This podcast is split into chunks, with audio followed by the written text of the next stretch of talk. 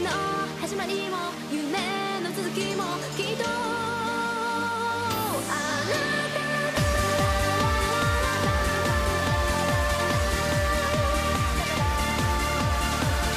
た Olá, ouvinte! Bem-vindo a mais um SaiKaiCast. Eu sou Matheus Freitas, de Fortaleza, Ceará, e já que tá virando moda, eu acabei dando um golpe e assumi o poder do Maurício. Vamos acabar mudando esse mundo, hein? E aí, pessoal, como é que vocês estão? É, aqui é o Kilua, sou um autor ansioso e estamos aqui para mais um bate-papo com esse pessoal. Olá, gente. Quem fala aqui é o Carlos Polemos e vou dizer uma coisa clara pra vocês. Nieli é o cultivador brasileiro.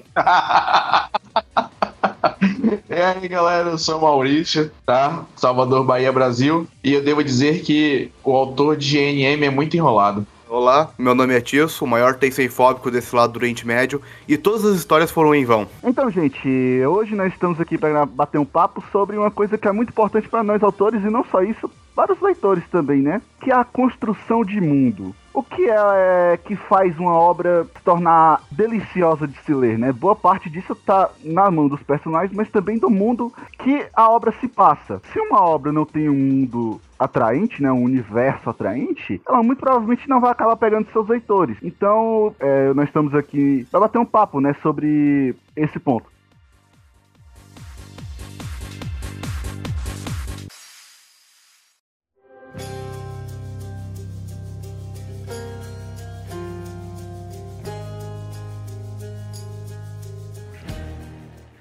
Ah, então, gente, é, como é que vai ficar organizada essa parte? Nós somos todos autores, né? Nós vamos falar um pouco sobre os nossos mundos, apoiado em perguntas que os nossos leitores deram, né? No servidor da Saikai, que lá no, se você for ver, tem uma abazinha onde vocês propõem perguntas a partir do tema que a gente irá gravar. O tema, né, como vocês podem ver neste podcast, é criação de mundos. Então, eu gostaria de agradecer a todos que mandaram mensagens, é, foram de grande ajuda e a gente meio que deu uma compilada e vamos trazer, né? Mas antes de ir para as perguntas, nós vamos começar com falando um pouco das nossas obras, né? Afinal, temos que fazer aquele velho jabá. E vamos com a mais famosa. Maurício, como me diga como você criou o mundo da Guerra dos Nove Mundos? Cara, uma pergunta muito interessante. Uma pergunta muito interessante porque ah, até hoje muita gente me pergunta onde eu me baseei para poder criar, se tem alguma coisa com a mitologia grega, se tem alguma coisa da nórdica e tal. Para quem lê, eu acredito que tenham percebido isso, né? Eu trago algumas referências de deuses de várias culturas. Eu me baseei muito na cultura greco-romana, ah, na hindu e na nórdica. Ah, por isso, a Guerra dos Nove Mundos, né?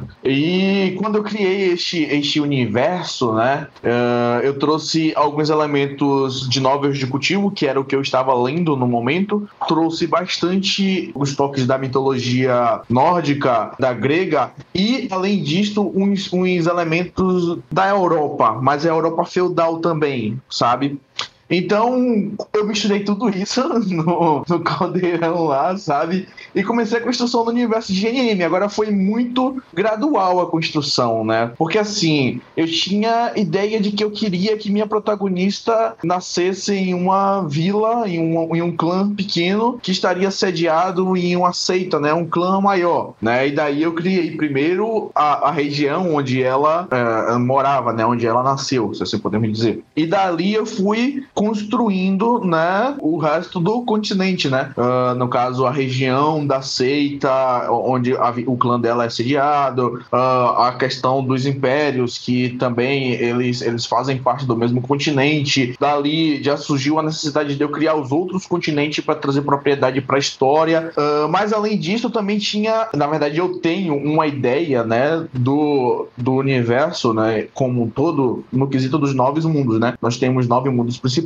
Eu tenho já a concepção feita do mundo principalzão lá, no caso que é onde os três deuses lá eles se originaram. Também tenho a concepção dos mundos é, meiros, né? que são ah, um pouco mais de 3 mil mundos, mais ou menos. E tem os mundos minúsculos, né? Que são. Um desses mundos é onde a história tá no momento e que são infinitos, né? Não tem um cálculo exato para dizer quantos mundos tem. Então eu comecei a mo- montar e planejar a estrutura de GNM. E vai aqui uma curiosidade: ah, traçando um, um plano, né? Na questão da estrutura desses mundos, como eles são organizados, com elementos da mitologia nórdica, né? Então vocês vão perceber isso com o passar do tempo agora. Vocês vão começaram a surgir certas teorias mirabolantes na cabeça dos leitores. Ah, bem interessante, cara. Eu nunca tive a oportunidade de ler, era pra me ter lido já é, A Guerra dos Nove Mundos, mas pelo que tu tá Não, não, não, não! Não leia agora, não, espere.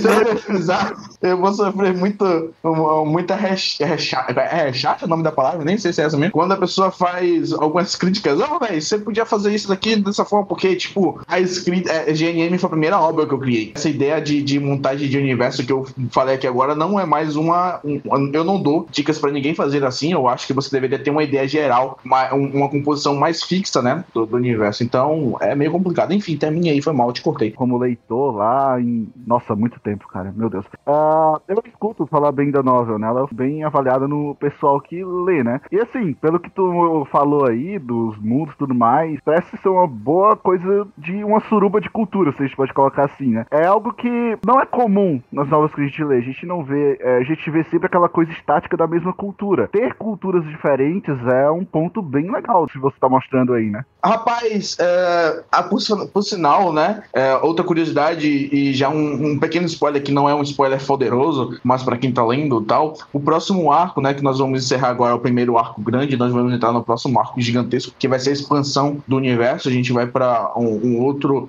ecossistema, se assim podemos chamar. Vai ter bastante características da cultura celta e da cultura egípcia. Então, vocês vão pegar algumas referências dessas, desses dois povos aí. Vai ser muito massa, muito massa. E muito sangrento também, né?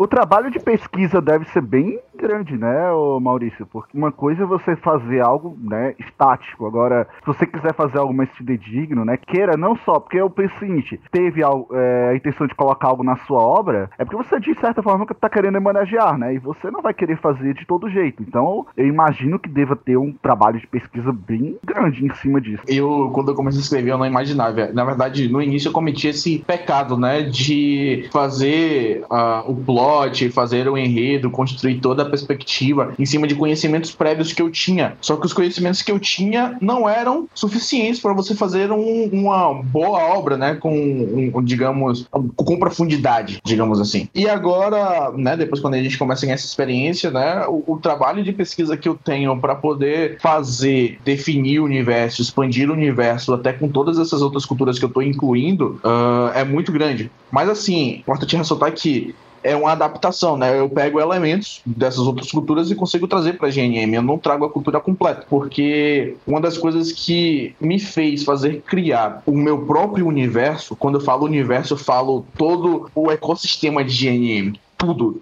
Que nem o uni- o universo Marvel, né? Quando eu criei esse universo de GNM, foi exatamente para não ter que me prender à realidade. Digamos, questões históricas ou cidades e tal, porque me daria muito, mas muito mais trabalho eu tentar pautar a história na realidade, sabe? Pesquisa, porque eu não, ia, não iria querer que se passasse só aqui no Brasil, entende? Então, por sinal, você faz isso, né, Matheus? Sua história é aqui do Brasil, né? Exatamente. A Serafim tem como plot principal aqui o Brasil, né? Nosso Brasilzão, só que 80 anos no futuro. Então, gente, é, vamos nos aprofundar em GMN mais tarde. Agora vamos passar para o grande universo Avalon, que é estranho, é misterioso e tem muita coisa dentro dele. O Tício, né, gente, ele é autor de Avalon, na verdade, Avalon e seus lendários, na verdade, o universo Avalon. Conversas de bastidores afirmam, né, no teu como provar isso, que ele já tem umas nove obras na cabeça já. Quatro escritas, pra vocês terem o nível do universo.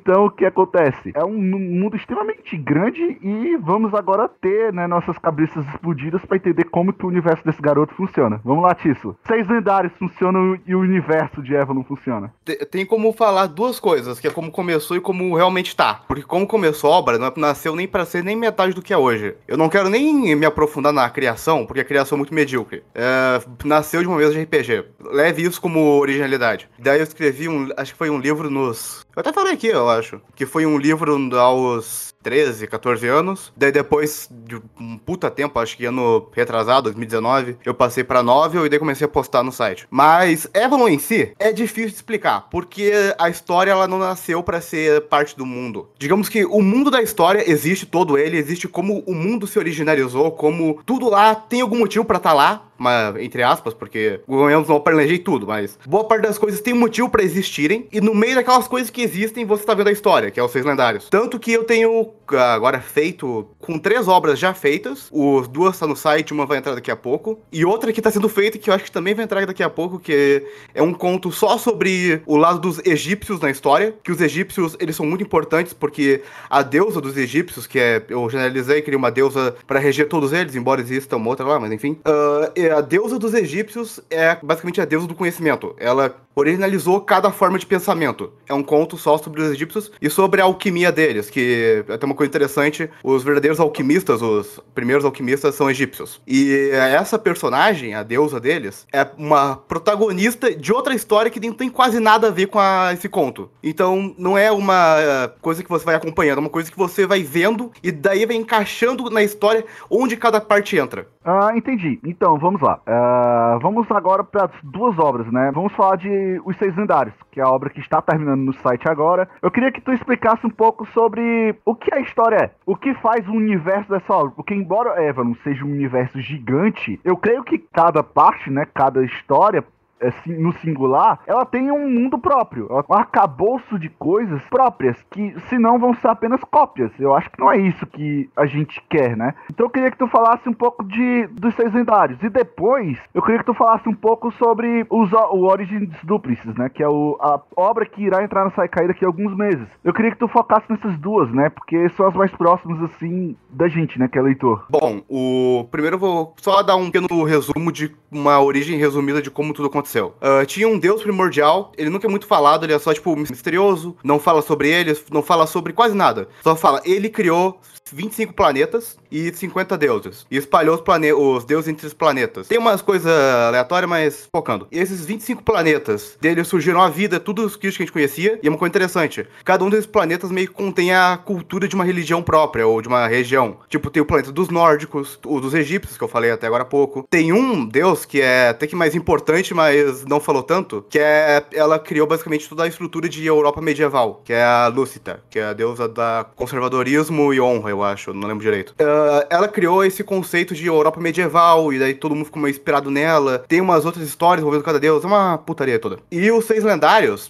uh, depois do ano 1000, o ano mil contando, tipo, criou o mundo mil anos depois. Todos os mundos se uniram num mundo gigante. Inclusive, o prólogo até fala isso, que é o colisão dos mundos, que todos os planetas se uniram num planeta gigante, esse planeta sendo Avalon. E daí foi lá, foi as coisas. Aconteceu muita guerra religiosa, muita união religiosa, muito dessas coisas. E o. Eu acho interessante, os seis lendários, ele não se passa, tipo, num ápice da guerra, num ponto principal da guerra. Ele se passa no final da, da primeira guerra importante, quando todo mundo morreu. Só tem seis deuses vivos. Muito legal isso daí. E o, os seis lendários, eles focam, eles focam muito na área da Lúcida, porque é uma Europa medieval, embora se passe nas Américas Centrais. É uma coisa até interessante, porque não foi explorado muito até onde eu escrevi dos seis lendários, mas toda a, a estrutura que engloba a, a, região que passa a história, originária da Lúcida, porque os clãs que controlam a região era um clã que a Lúcida comandava, é uma história que vai ser explorada provavelmente em outra obra essa obra, ela tem a principal ponto. Um deus está renascendo, que no caso seria o Taknian, que é o deus da sorte. É um gato verde que é o deus da sorte. E ele escolheu seis pessoas para uh, serem os escolhidos. Serem escolhidos, pessoas que vão receber parte da alma dele para depois renascer, etc. A história elabora muito melhor isso. E isso é uma coisa interessante que até o Matheus, que tá aqui, é o revisor, comentou que ele achava que todos os escolhidos iam, ter, iam ser mais importantes, iam ter tipo, uma importância muito grande. Só que os escolhidos são personagens quase que jogados, porque os importantes mesmo são os que vão resgatar os escolhidos, que esses sim são os seis lendários. É, não, é justamente esse o ponto, né? Que quando a gente tá lendo a obra no início, o Carlos também pode falar que ele também é leitor, a gente fica naquela dúvida: será que os escolhidos são os seis, uh, o grupo dos seis que estão atrás dos escolhidos, ou são os lendários que são os escolhidos? Aí você fica nessa coisa coisa, porque horas o Tisso dá a impressão de que os lendários são os escolhidos. Mas aí acontece uma coisa e você diz, não. Ah, tá, então os lendários são esse pessoal, esse, esses seis aqui. Só que acontece outra coisa e você diz, ah, então os lendários são os escolhidos mesmo. E aí você fica transitando essas duas coisas e até, por exemplo, a gente tá chegando no final agora, quando esse cast foi lançado, né? Você fica nessa, até que mais pro final você tem a resposta de quem realmente é os escolhidos, quem são os escolhidos, né? Inclusive o sistema de, de ressurreição desse gato é muito muito sacana, se a gente pode colocar assim.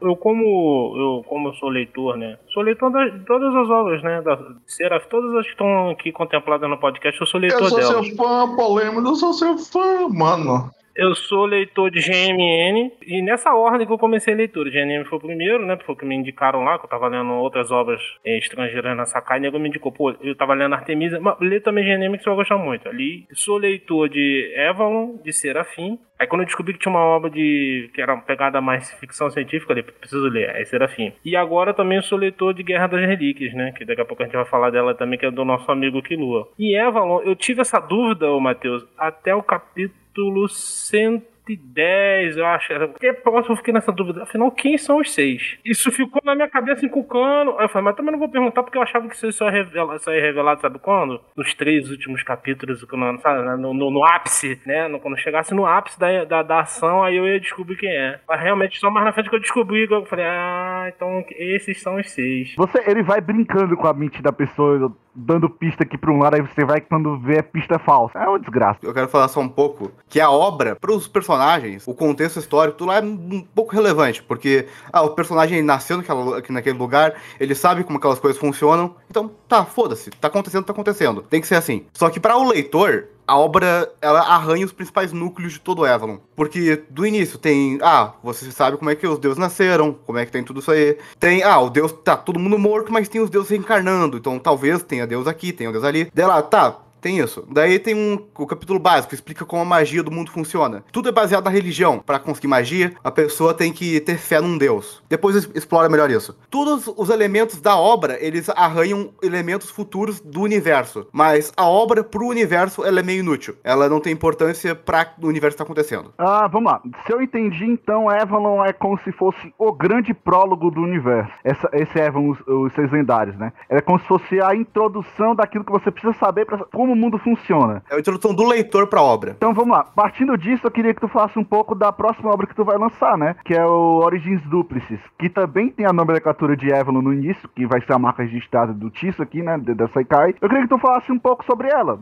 Como ela vai ser, né? Que expectativas o leitor pode ter em cima delas e tudo mais. O Web Origins Duplicis, eu tive com principais duas informações principais pra colocar em mesa. Primeiro, até onde o máximo da história vai em questão de ano, tipo, até qual a data máxima. Não vai ter muito além do EO2, que se passa em mil, 1330. Então, tá, 1330 até mais ou menos onde, a data vai. Depois é só antes disso. E a segunda era o quão as coisas influem, as coisas evoluíram de um lado pro outro e como um país em si é melhor que o mundo inteiro. Porque no toda a história do EO2, um grande ladrão, ladrão Arsène Lupin, eu pego muito das coisas que existem no mundo, referência à cultura pop pra adaptar pra Avalon. Arsène Lupin, o ladrão fran- francês, ele começou a infernizar uma potência mundial, que é a Inglaterra, que a Inglaterra de Avalon não é só o Reino Unido, metade da direita do planeta. O maior país do mundo, maior potência mágica do mundo, tem quase tudo importante lá, e o Arsène Lupin tá lá zoando a porra toda. Daí eles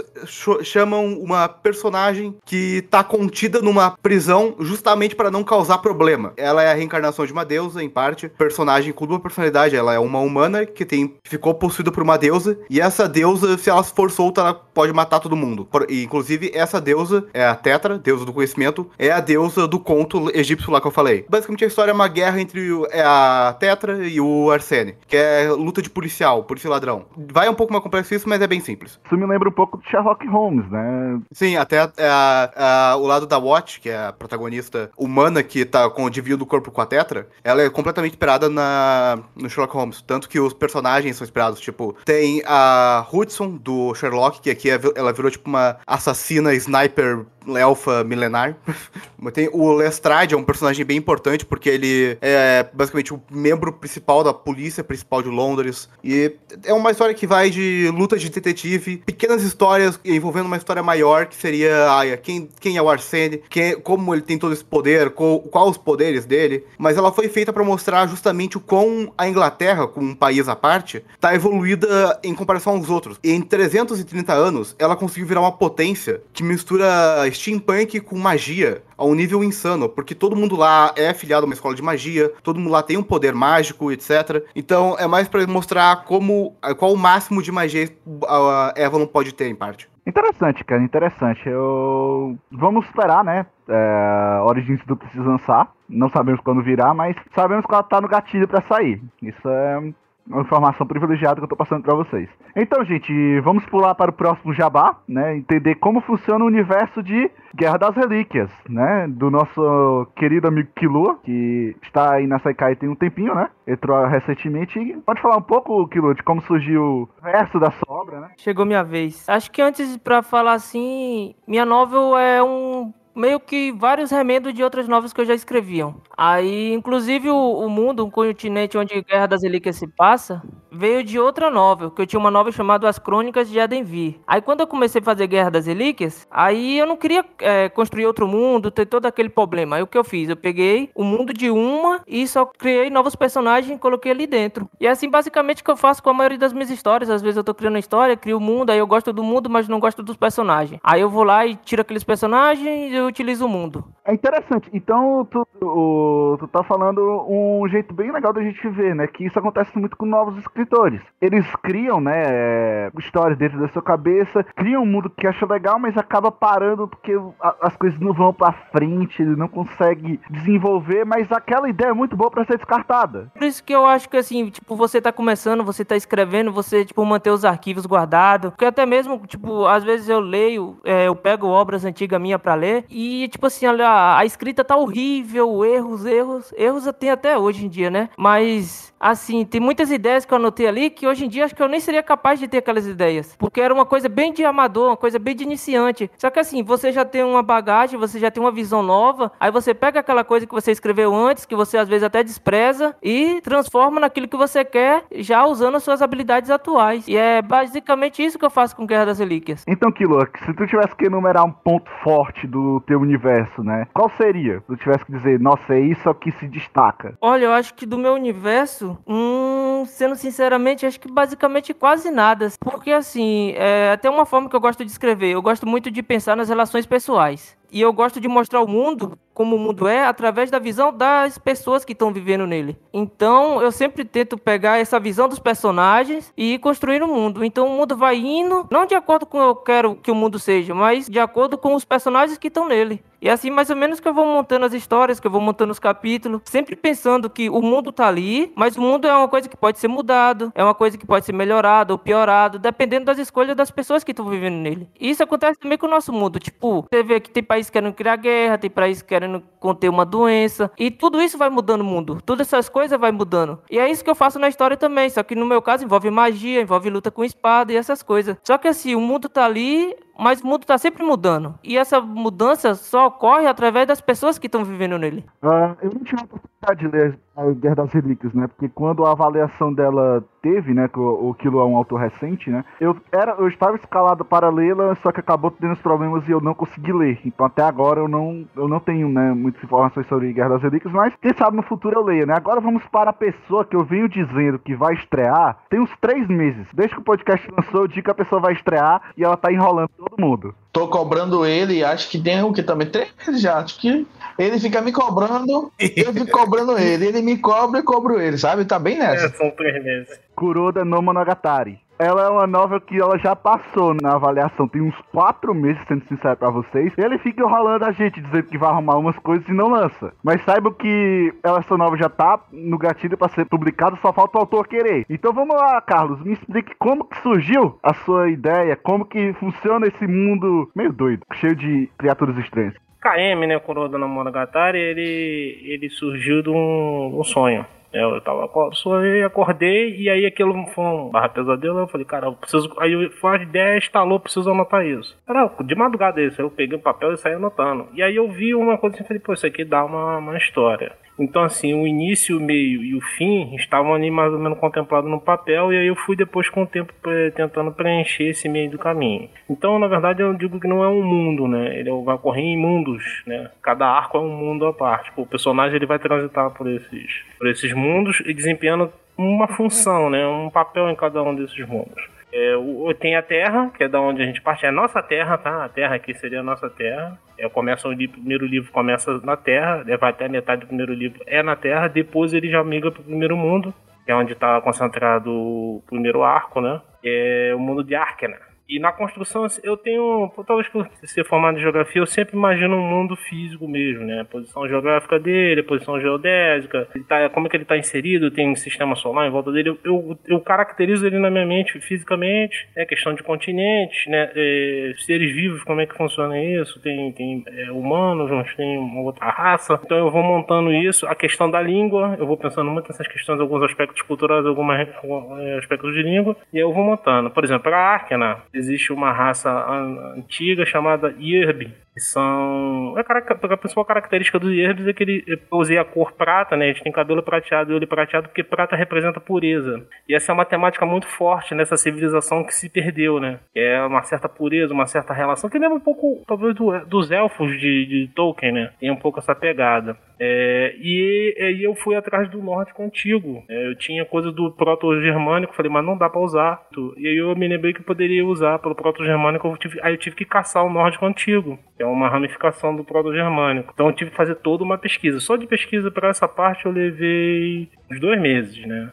Eu tive que ir atrás. Olha só que doideira, eu tive que ir atrás do islandês para depois achar as raízes das palavras no nórdico antigo. Você tem linhas de. Você tem linhas, por exemplo, de, de ativação, né? Dos poderes que o cara tem que entoar ela entoa nessa língua, que essa seria a língua dos, dos. Então até isso eu tive que pensar, eu tive que pensar nesse aspecto cultural, qual é a diferença do, da sociedade humana desses Yerbs. Então eu caracterizo sempre assim, físico, né, o espaço físico, ter, relações sociais e humanas e de outros seres ali naquele ambiente. Posso fazer uma pequena interrupção aqui? Quando eu tava lendo, eu tava procurando o nome dos personagens, porque alguns personagens têm um significado bem legal por trás, e um deles, não lembro qual específico, eu só encontrei o nome dele em algum outro lugar, e esse lugar lugar era um, e era um papiro de tipo 1200 a.C., alguma coisa do tipo. Que eu não entendi como você conseguiu encontrar esse nome. É coisa de nerd que tem mais de. que já viveu. Eu vivo desde o século, nasci no século passado, né? Então, assim.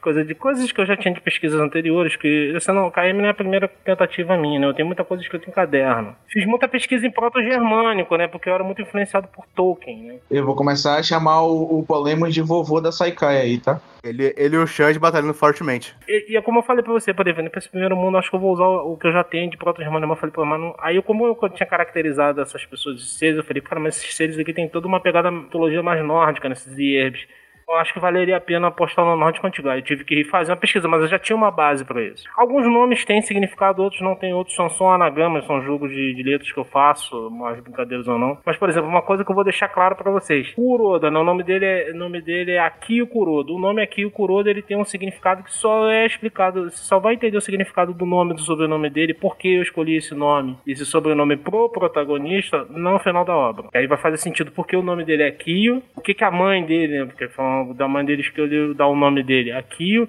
e porque o sobrenome dele Kuroda. Tem um significado, uma, uma trinca dos dois. Então, algumas vezes os nomes têm para mim, eu sempre faço os nomes, os os nomes podem ter significado, às vezes não, né? Eu gosto de brincar com isso. Ok, gente. Bom, ficou claro aqui, né, que a gente tem diferentes meios de fazer um universo. Nós temos é, gente como eu e o Kilua, que é, no quase deixa a vida me levar, a vida leva eu. Nós temos gente que pesquisa horrores, como é o caso do Carlos e do Maurício, e o Tício que fica no meio do caminho, porque o Tício pesquisa umas coisas meio estranhas, mas ao mesmo tempo ele tira muito do improviso. Então vamos falar um pouco da minha, né? Faltou fazer o jabá da minha, né? Eu sou autor de Sentimento do Projeto Serafim. E basicamente Serafim é uma obra de mundo moderno, se a gente fosse colocar assim, é o nosso mundo. Porém, ele tá 80 anos no futuro. Ele se passa em 2099. E nós temos humanos com superpoderes. Como é a criação do universo, né? Eu uso a, a, relação quase do nosso mundo real. A única diferença, né, como eu tinha dito, são os poderes. Nós não temos poderes no nosso mundo, obviamente. E isso muda a balança de poder, né? Muda as relações de poder entre os, os diferentes atores. Mas eu sempre prezo pela racionalidade das ações, do que os países fariam, porque eu gosto bastante de. Eu sou. O Carlos é formado em geografia, já eu sou graduando em geografia. Eu gosto muito de relações internacionais, de geopolítica. É, eu sempre tenho que os países são pessoas. E pessoas, como você e eu, temos diferentes desejos, diferentes gostos, diferentes intenções e diferentes ambições. Então eu sempre tento deixar é, em Serafim uma, a capa da realidade, que aproxima o mundo do, do real. Então, por exemplo, o protagonista de Serafim, né, que é o Victor, ele é uma pessoa que tem, se a gente fosse colocar em termos simples, ele tem o poder absoluto. Só que o mundo, ele não é feito para ser resolvido em quem é mais forte individualmente. As, as interações sociais e internacionais, elas são é, como correntes que acorrentam quem tem o poder individual. Na obra nós temos os serafim, os serafins, nós temos os arcanjos, que são pessoas que podem sozinhas destruir uma cidade, como por exemplo São Bernardo do Campo em São Paulo, ou Florianópolis, que é uma capital de médio porte que nós temos no Brasil. Com um golpe, se você for colocar na balança, essa pessoa tem um poder muito, muito grande. Porém, ela representa países. Você não tem uma pessoa como essa andando de forma individual, porque ela seria uma ameaça. Por causa disso, né, nós temos diversas convenções na obra que servem para regular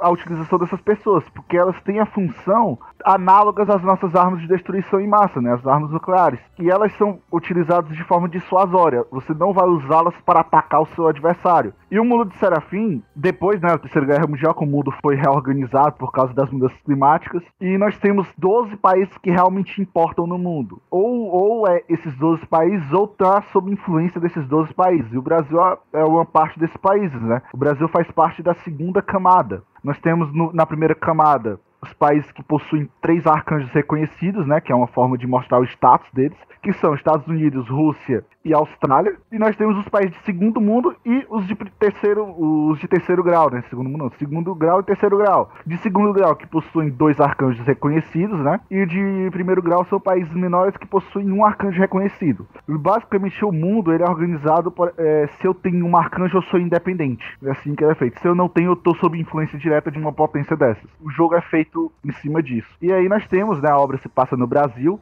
é, e como o Brasil se posiciona, né? Desse jogo de poder. Nós temos os antagonistas, né? Os nossos protagonistas eles foram transformados em anjos por causa de um, do gene divino, que é explicado mais na obra. Então é, é isso, né? Como eu disse, nós temos diferentes formas. O meu eu peguei o nosso mundo e o adaptei para o que seria necessário à minha obra. Isso é algo que não funcionaria em um mundo de fantasia, por exemplo. Eu não poderia utilizar as regras que regem a nossa realidade para fazer um mundo onde tem a fantasia, né? Dragões, etc. E é isso, né? Eu queria de Serafim.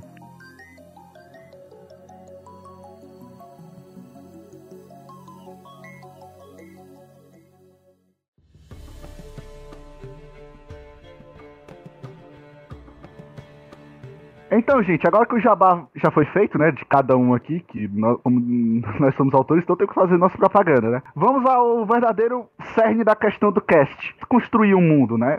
Quais fatores nos levam a imaginar universos que provavelmente você queria viver neles ou não? Eu queria começar com uma pergunta. Como vocês estruturam seus mundos de forma que pudesse ter a capacidade de capturar o leitor? Essa pergunta é do Tsuna, né, do Discord. Como eu disse lá no início, o Discord será utilizado para a gente fazer algumas perguntas aqui no cast. Então, mandem suas perguntas e desde já agradeço a participação de vocês. Então, gente, como vocês fariam isso? Pior que eu acho que não seria muito mais coisa de, de mundo, talvez, mas mais de narração. Eu sou muito mais prol da filosofia de você tem que mostrar as coisas ao invés de só falar que elas existem. Não necessariamente pra tudo, porque algumas coisas até poderiam ficar muito escrachadas. Mas, tipo, se você fala, tem uma magia que, sei lá, pode criar um espírito, colocando um exemplo. Primeiro introduz que existe magia no mundo e depois coloca o tipo de coisa que ela pode fazer. No caso, criar um espírito, por exemplo. Ah, interessante também. Eu gosto mais de, tipo, deixar as coisas enrolando. O... E desenvolvendo o mundo aos poucos e tal. Tem hora que a gente, se for tentar muito pensar no mundo, tentar desenvolver no mundo, acho que a gente acaba ficando muito preso nessa coisa de, ah, eu preciso, eu preciso mostrar isso, eu preciso que o meu mundo seja isso, eu preciso que, o, que os leitores entendam que meu mundo é de porradaria, que não sei o quê.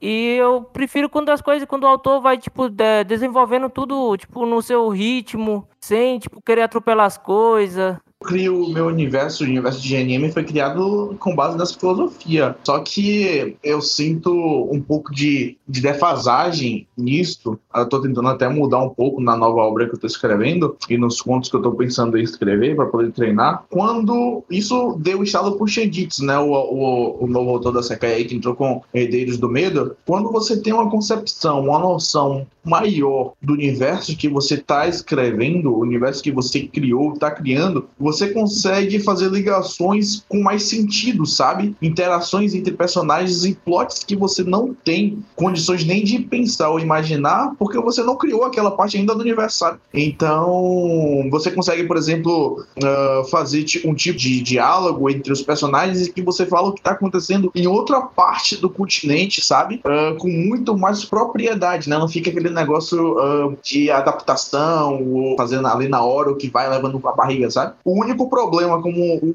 Kua bem deixou claro, de, de tentar fazer dessa forma, que é o problema e a dificuldade que eu tô tendo que superar a barreira agora, é que quando a gente tenta fazer o universo desta forma, a gente algumas vezes pode ficar preso, né? Nós podemos ficar presos em certas partes uh, da criação do universo, porque ou a gente não tem ideia suficiente, ou a gente não tem uh, uma concepção geral, e aí você acaba ficando travado na própria história, sabe? Uma coisa que eu adotei com os lendários, que é essa coisa de não criar necessariamente uma história pro mundo, e sim a, o mundo existir independente da história. Isso tem muita influência no EO2, porque primeiro a personagem principal é uma deusa, então ela vai obrigatoriamente saber de muita coisa dos deuses que os humanos normais não sabem. E toda hora ela fica falando: ah, tá, essa influência de tal deus aqui. Ah, eu lembrava desse outro tal deus que fez essa tal coisa. É uma coisa que são 50 deuses, mas todo deus não é, não é, não é inútil. Cada deus tem uma importância diferente, tem uma significado diferente para uma coisa, nem que seja uma filosofia, como o, tem um deus lá que é só para filosofia, dia tem um deus que é só pra arte, e daí cada deus influenciou um pouco a criação desse mundo. Você não fica só vendo isso por cima. Você vê a protagonista falando que tal coisa foi feito baseado em tal deus, ou com a influência de tal deus. Tal deus ajudou a fazer tal coisa para eles usarem tal coisa. Uh, isso ajuda também na tecnologia, porque tem uma deusa lá que descobriu qual metal era melhor para conduzir eletricidade. E ela fez isso para matar um determinado tipo de raça, só que acabou virando energia, virou cabo de luz. Então é uma grande diferença de perspectivas e de como isso isso influenciou para a sociedade acontecer. Eu falo isso porque minha obra é quase totalmente focada em religião, mas tenta ser alguma coisa nesse estilo, na minha opinião. Ah, eu utilizo bem os dois métodos. Gosto de utilizar tanto a narração, né, eu, como as informações que os personagens dão, né, eu, eu tento o máximo possível não fazer aqueles diálogos horríveis é, de exposição exagerada, como acontecia em dos desenhos da década de 80, 90, né, onde o personagem dizia o que estava acontecendo, não só dizia como ele falava para outra pessoa e a pessoa dizia: "É sério que tá acontecendo isso?". Enfim, eu tento é. máximo pra fazer isso, acho isso horroroso. Então o que eu faço? Eu fico fazendo aquele jogo de narração e informação dos personagens. Para a escala das coisas que acontecem na, na minha obra, né, em Serafim, os lados não sabem o que o outro estão tramando. Os leitores sabem o parte do que tá acontecendo, porque porque tem a visão do, do, do todo, né? Por exemplo, está acontecendo uma reunião no Pentágono. Não tem como os protagonistas aqui no Brasil saberem o que está acontecendo. É impossível. Os atores brasileiros não tem como saber o que está acontecendo, né? Parte de sete chaves, né? De planejamento do outro lado. Da mesma maneira que o grupo antagonista, né? Não tem como saber o que está acontecendo no núcleo dos protagonistas. Os meus leitores conseguem nem saber por causa que eles estão vendo. Mas ao mesmo tempo, gosto de fazer o seguinte: que os personagens sabem do que se trata e por saber do que se trata, eles não precisam ficar dizendo. Então eles sempre vão falando palavras, frases ambíguas, é, dizendo coisas. Então isso eu penso que pode capturar mais leitores pra saber, mano, eu quero saber o que esse pessoal tá falando. Como é que eu tô lendo a obra e não tô enxergando o que esse pessoal tá dizendo. Tudo isso eu, vou construindo, né? Eu vou dando pistas do que tá acontecendo. Por exemplo, a pista que, de que o poder do pai do protagonista, né? O poder que ele controla, não o poder individual, era muito superior tava na cara desde os capítulos iniciais. Você. É, mas não tava aquela coisa do tipo, olha, o Wilson tem um poder muito grande por trás dele. Não. Você sabia das ações dele, você tirava coisas daí, entende?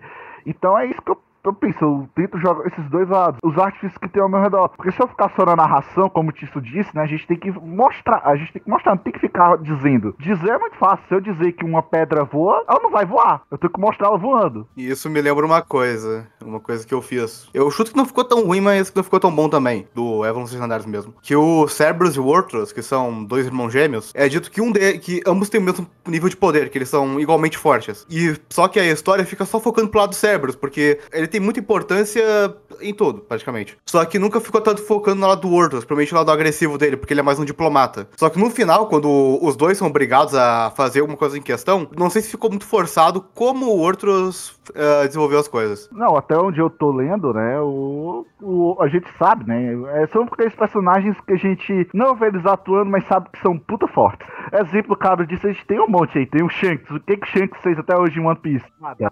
One Piece, é- One Piece eu ia falar. Tem muita coisa sobre One Piece pra colocar nesse, nesse podcast. Quando você tem carisma, igual o Shanks, você chega e acaba com uma guerra. Parou, acabou. Esse, o, o- essa pergunta do Tsuna, um, não, o, o, o seguinte, o, o leitor, eu não sei, às vezes tem hora que eu fico pensando assim, será que eu tô tratando o meu leitor como um imbecil? Ou muito infantil?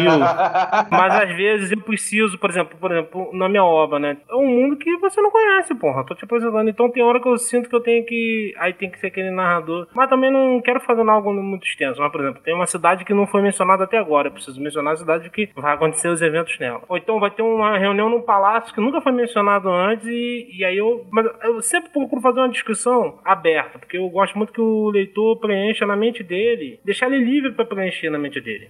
Apesar de eu ser fãzaço de Tolkien, eu jamais adotaria um estilo do Tolkien que descreve o ladrilho da parede do, do, do edifício. Assim, é lindo, é muito bom, mas, pô, mas eu fico pensando, eu, eu gosto de flutuar a imaginação, eu acho que é flutuar, eu gosto de usar esse termo, né? A imaginação do, do leitor flutuar, né? Deixa ele compor. Eu tô escrevendo, eu não estou fazendo uma ilustração, então eu gosto que ele...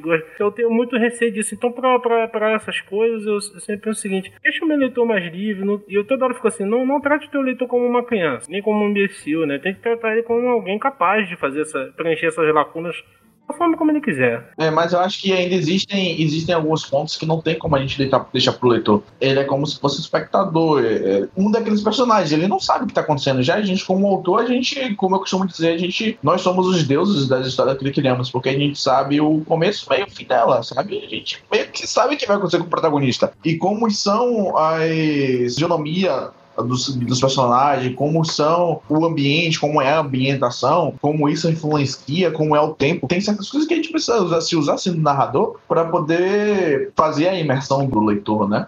Isso me lembra uma coisa sobre subestimar ou superestimar o narrador, que é uma coisa que eu realmente não achei que ia acontecer, mas aconteceu. Tem uma guerra e a guerra tem múltiplos ângulos, ela não acontece em linha cronológica, ela acontece, ah, tal capítulo mostra o que aconteceu com tal lado da guerra, tal capítulo ocorre com outro lado, que é dividido entre arredores do centro da guerra, o núcleo da guerra, etc. E o Matheus me falou que tava com dificuldade de entender o que tá acontecendo. Não tô entendendo nada. eu achei que ficou, eu achei que ficou muito simples até.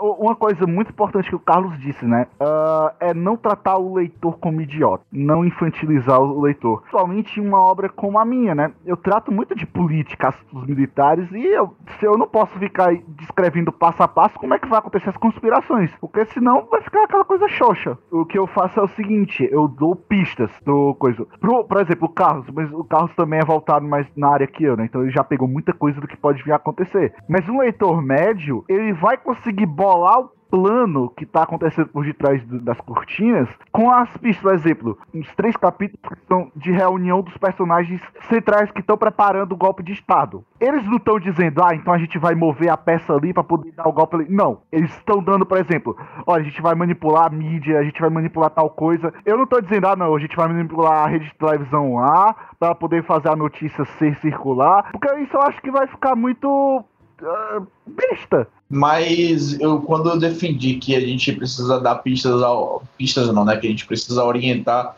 o leitor, é, é mais para a questão do dele entender o universo. Já o que você está querendo dizer, seria- aí é mais o enredo, né? Isso com certeza, não. Você não tem que, que tratar o leitor como um idiota no enredo, né? Aí é outros 500. Mas o enredo de Serafim, ele é fundido com o mundo. Esse é que é o barato da história. Porque mundo de Serafim, ele é feito de vários núcleozinhos. E esses núcleos são que geram o, o mundo. O mundo sim existiria sem eles, mas ao mesmo tempo, o mundo ele tá influenciando os personagens. Então, por exemplo, se vai mudar o país, vai mudar o, o- o rumo do mundo, né? Porque, por exemplo, se algo acontece no Brasil, os outros países do mundo vão ficar, vão ser impactados em determinada medida. O roteiro, né, o enredo de Serafim, ele é, ele é umbilicalmente ligado com a, a maneira que o mundo funciona. Nas coisas que eu, quando eu preciso dar a visão geral, né? Geralmente todo fim de arco importante, eu dou a visão geral do que como o mundo recebeu a notícia. Tipo aquelas coisas de One Piece, quando a gente, de novo, citando One Piece, quando eles terminam, né, uma parte, aí tem a- o jornal mostrando ao mundo, né, como que o mundo recebeu a notícia, recompensas novas. Eu utilizo os personagens e eles vão contando. Não tem um narrador dizendo, e assim aconteceu tal coisa. Não, o mundo ele vai se construindo, né, dessa forma. Eu não vou dar de mão beijada, né, ah, nossa, o mundo se comportou desse jeito depois daquilo. Então, é, é esse o ponto, né, dar as direções, né, do leitor pra ele entender as diretrizes, né, como o mundo funciona, o jogo de poder, né. Isso aqui me lembra uma coisa. E quem vê esse podcast já vai saber porque eu vou falar agora, mas não é demais também. Quero que alguém crie uma teoria no EO2 de que a polícia tá manipulando a mídia en- encobrir o Acerne. Porque é, É. é isso que eles fazem em metade da obra. É basicamente. É, é, acho que eu entendi o que você quer dizer aí, Matheus. Ah, apesar de que eu ainda tenho um ponto meio. É que a gente tá falando de duas coisas diferentes, né? Quando você fala do enredo ele interferir no, no, no universo, né? No mundo em si, é, eu entendo perfeitamente isso. Mas no caso, eu tava falando, né? Querendo dizer a respeito do. De quando você, por exemplo, você vai narrar uma rua pro personagem entender que ali tem uma pastelaria, sabe? Então você precisa orientar ele naquela perspectiva, né? Pra ele meio que visualizar o que tá acontecendo, a cena, né? Digamos assim. A parte do mundo físico é, é meio que padrão, né? Você tá escrevendo, se eu tô numa rua, eu tenho que dizer as- pelo menos as características mínimas do que tem naquela rua. Agora, é Sim. como o Carlos estava dizendo, eu não vou dizer, nossa, o bueiro tinha inscrições e tal coisa. Eu acho isso. um- Depende do nível de importância até que é útil. Se o bueiro abrir e engolir a pessoa. É, tipo, se você estiver fazendo uma história de magia em que o bueiro tem um símbolo alquímico lá do tiço aí que faz a pessoa desaparecer, é importante ele narrar isso. Alquimia não faz isso, arrombado. Eu tô imitando aqui agora.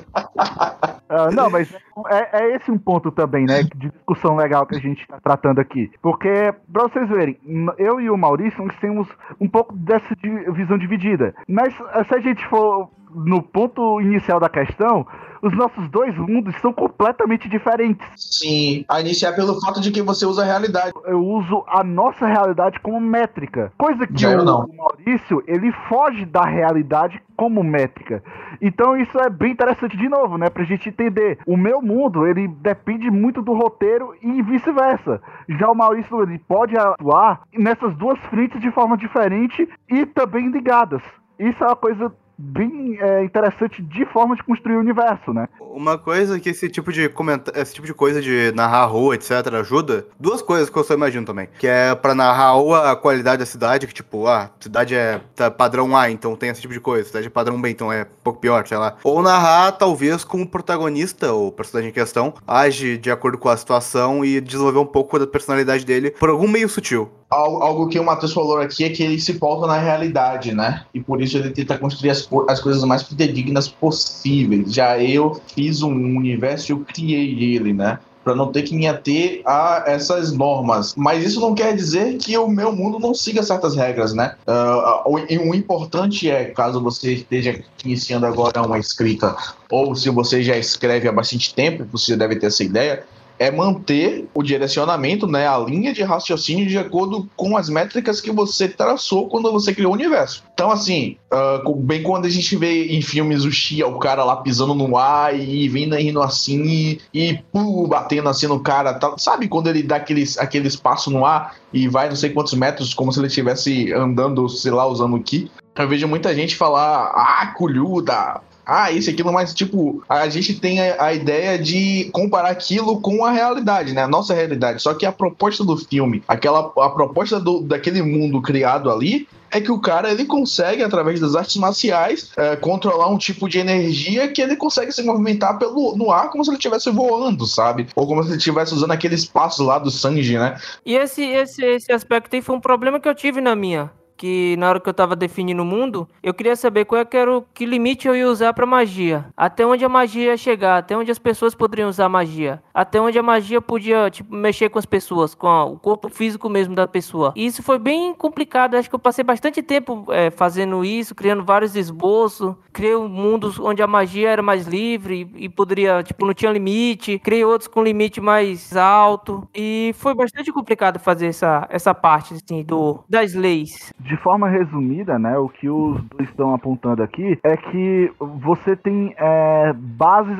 pilares que sustentam a, a criação de histórias, o, a criação de mundo, né? E que você deve seguir essas regras, que são pilares que sustentam que você está idealizando. Se você fugir deles, você vai estar traindo o próprio cerne da sua obra, não como, como história, mas sim como própria construção de universo. Por exemplo, se eu tô tratando um mundo real sem poderes, eu não posso de repente colocar alguém lançando o Kamehameha. Eu vou estar indo contra as regras fundamentais do universo. Quando você definir essas regras, você vai cimentar. Pronto, essas regras são o, o alicerce de todas as outras pequenas regras que você vai criar. Essas regras elas são as que vão direcionar o a sua criação do mundo, o mundo onde vai se passar a sua história. Então eles devem, elas devem ser respeitadas quase como se fossem dogmas de, de uma religião. Eu acho que é a mensagem que os dois querem passar, né? É isso. Exato. Não, é exatamente isso. Você não, não deve fugir daquilo que você criou. Tipo, pode ser algo abismado, abismável, assim, na realidade. Como o cara conseguir voar, ou o cara conseguir controlar magia negra. Só que,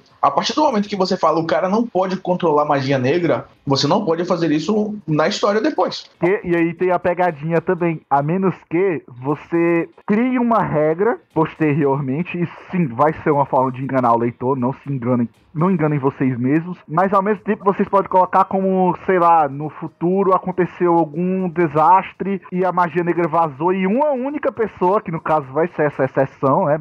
Às vezes possuem exceções, não caiam nessa também de ter exceção direto. Vai- você vai fazer uma coisa: calcular o custo. Vale a pena eu furar as minhas regras pra colocar algo que pode é, ser interessante ou não? É, só cuidado com o momento de fazer isso também, né? O cara for fazer isso simplesmente porque vai ser conveniente naquele momento o protagonista desenvolver aquele, tipo de poder, fica um negócio, sabe, meio. Ah, tirou o poder, sabe, do. do- sabe, a palavra que a galera fala. Convenhamos que isso é o que mais acontece. É esse um ponto muito importante que a gente tem que ficar atento. As exceções, elas vêm com um custo. Eu, penso o seguinte, né? Sob hipótese alguma, é como eu estava dizendo, magia negra não existe no mundo. De repente, você nunca sem ter citado nada que poderia ter alguma coisa, o protagonista tá perdendo e do nada desperta com magia negra, você não só vai estar ferindo uma regra fundamental, como o custo de estar ferindo ela vai ser muito grande, vai ser muito pesado na sua obra. É, quando você está escrevendo, você tem que fazer essa- esse jogo de custo e benefício. Vale a pena colocar, o- sofrer o custo que essa decisão vai me trazer? Eu tenho um exemplo próprio aqui. Pois diga-te isso, exemplos próprios. Ah, na minha obra, acho que praticamente desde o início, desde os cenários, desde tudo, é implícito que se uma alma de Deus, os deuses mesmo, os 50 deuses principal lá, alguma alma deles for separada, nem que seja 1% sequer, que tem um deus que aconteceu, que ele separou 1% da alma dele, ele deixa de virar Deus, ele não é mais Deus. Na obra, como um todo, tem o Lúcifer, que é Bom, Lúcifer, todo mundo conhece Lúcifer. Que ele não era o deus dos demônios. Os deuses demônios eram o Beelzebub. Só que o Lúcifer ah, é bem passagem, uma passagem bem rápida, como fala. Lúcifer, eh, a partir de umas coisas, ele conseguiu viajar para o planeta do Beelzebub, matar o Beelzebub e tomar o trono do Beelzebub ainda como deus. E essa é um motivo, é uma coisa que fica no ar e alguma hora vai explicar. Porque eu sei como explicar. Essa é a parte boa. Então pronto, ó, pra vocês verem, né? O Tício segue essa regra. Não pode ter Deus sem ter 100% de sua alma divina. Ah, e eu, isso eu lembro também. Isso é outra coisa. Os, os, três, os três deuses da areia também tem isso, dos, dos lendários. Mas não, eles, são- eles se encaixam como semideuses, eles não são deuses. Não, eles são deuses. Ah, então tá errado. A alma, a alma dele é é separada em três, mas eles, eles são deuses. Ah, então pronto. Enfim, de novo, tem o custo, né? Aham, não, tem explicação, tem explicação. Você não pode simplesmente dizer porque é porque você quer. Isso aí vai trazer um custo muito grande, né?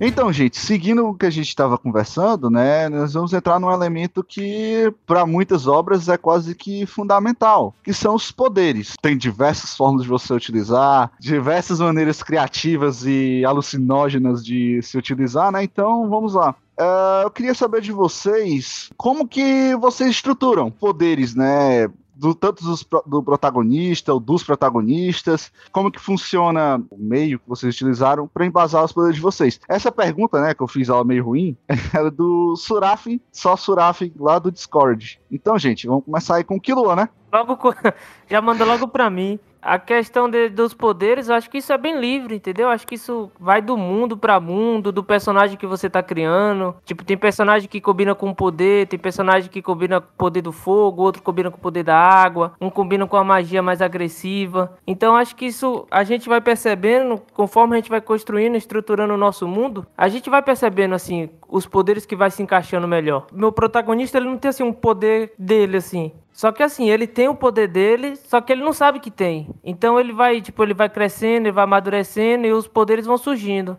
e ele vai lidando com isso com, com os poderes. Então não é tipo assim, ele tá lá de boa, de repente ele acha uma coisa ou come um, um negócio estranho lá e ganha poderes. Então, mas isso funciona no meu mundo. No mundo de outra novel já funciona bem diferente. Eu, eu senti um indireto a One Piece no meio do caminho, mas tudo bem. Então, é, é, os poderes, né, eles, eles são um, é, um, é um ponto bem interessante, né, da gente falar, porque vamos lá, eles, para as novas que utilizam, eles são as forças motrizes, né? Mas quando você está criando algo, ele realmente não é extremamente necessário. Nós temos várias novelas sensacionais aí que ninguém solta nem um Kamehamehazinho. Mas aqui, né, como a gente está no meio de autores que têm poderes em suas obras, a gente vai meio que enveredar para esse caminho do poderes dos nossos personagens, eles atuam no mundo, né? E também tem aquele outro ponto, que é o mundo tá cheio de magia, mas tem um cara que não usa magia, usa no braço mesmo e já consegue se destacar também, que é um polo bem interessante. Exatamente. E os poderes, eles podem parecer que são coisas simples, né? Mas eles têm tem uma regra toda por trás deles, né? Você vai criar regras que, se você quebra, vai dar ruim, como a gente falou no tópico anterior, né? E principalmente, eles têm a capacidade de engrandecer sobra se você seguir esse caminho, eles têm a capacidade de transformar sobra em algo tosco. Então, é bom saber equilibrar, né? O Maurício, que é o nosso sênior aqui do cast, né? O escritor mais velho da gente, deve só um pouco explicar a gente, né? Como é que ele criou os poderes de, das Guerras dos Novos Mundos, como que ele balança, né? Pra não ficar algo completamente completamente estrondoso, enfim. Pode dar isso depoimento, Maurício. Eu vou iniciar fazendo alguma pergunta aqui pro Kilo. Kilo, tu não coloca o teu protagonista para receber o poder do nada, não, né? Como é que tu faz isso? O meu protagonista ele não vai receber o poder do nada assim, não. Ele já nasceu com poder. Mas ele vai despertando, por exemplo, que nem o Asta lá na, na, no meio da luta e tal, aí tá numa parte difícil, do nada ele descobre um poder que ele tinha, mas que nunca foi sugerido que ele tinha, sabe? Dá raiva quando isso acontece? Dá. Mas assim, às vezes acontece, mas não é sempre assim. Tipo, ele tá no meio da luta, tá perdendo, aí de repente ele ganha o poder e derrota todo mundo. Não é assim. Eu sempre tentei assim, ele tá descobrindo o poder. Quando ele sempre que ele descobre um poder, o que ele vai fazer com esse poder? Ele não vai sair para enfrentar pessoas. Ele vai treinar aquele poder, treinar, treinar mesmo, tipo treinamento. Caso aparecer um adversário, ele vai usar aquele poder já depois que ele treinou ele, entendeu? Não é assim que vai estar tá na luta, no meio da luta, e já recebe o poder, já luta com esse poder como se fosse a coisa mais natural do mundo. Então ele tem aquele, tipo, ele tem o poder, mas tem o tempo dele para ele se adaptar ao poder, até para ele se conhecer também. Entendi. GNM é um tanto mais fácil para mim, né? Porque como eu fiz um de cultivo, na verdade eu peguei elementos do mundo de cultivo e elementos de outros gêneros também. Mas, faltando agora no cultivo, ficou mais fácil de criar os poderes, porque eu criei, digamos, os elementos básicos, né? Que as pessoas elas nascem com afinidade elemental e elas treinam com base naqueles elementos. E as habilidades que elas vão desenvolvendo com base no elemento também têm suas peculiaridades, né? Algumas são diferentes das outras e são passadas de, ou de família, ou de mestre, ou de sênior e tudo mais. Mas uma coisa que o Matheus falou que é preocupante, algo que me preocupa sempre, é manter as coisas niveladas, né? Eu procuro fazer com que a Ságua, que é a minha protagonista, ela não, não consiga, digamos uh, vencer tudo de uma maneira muito fácil. Tem oponentes que ela teve que fugir para sobreviver. É, teve oponentes que ela quase morreu e foi salva pelo mestre dela. Né? É, é, agora, quando a gente, quando eu comecei a desenvolver os poderes dela, né, eu queria uma protagonista que tivesse os poderes dos três deuses hindus do qual eu, eu baseei GNM, que foi o Shiva, Vishnu e o Brahma, né? O Brahma e o Shiva são na verdade, os três são homens na mitologia original. Só que pra GNM eu fiz a Vishnu como mulher. E assim, o Shiva ele representa a destruição pelo fogo. O Brahma ele, ele representa a criação pelo raio. A Vishnu ela representa a manutenção da vida pela água. E o Shiva representa a destruição de todas as coisas para finalizar o ciclo que seria pelo fogo. Então a minha protagonista ela teria que desenvolver esses três tipos de habilidades baseados nesses três tipos de elementos, sabe?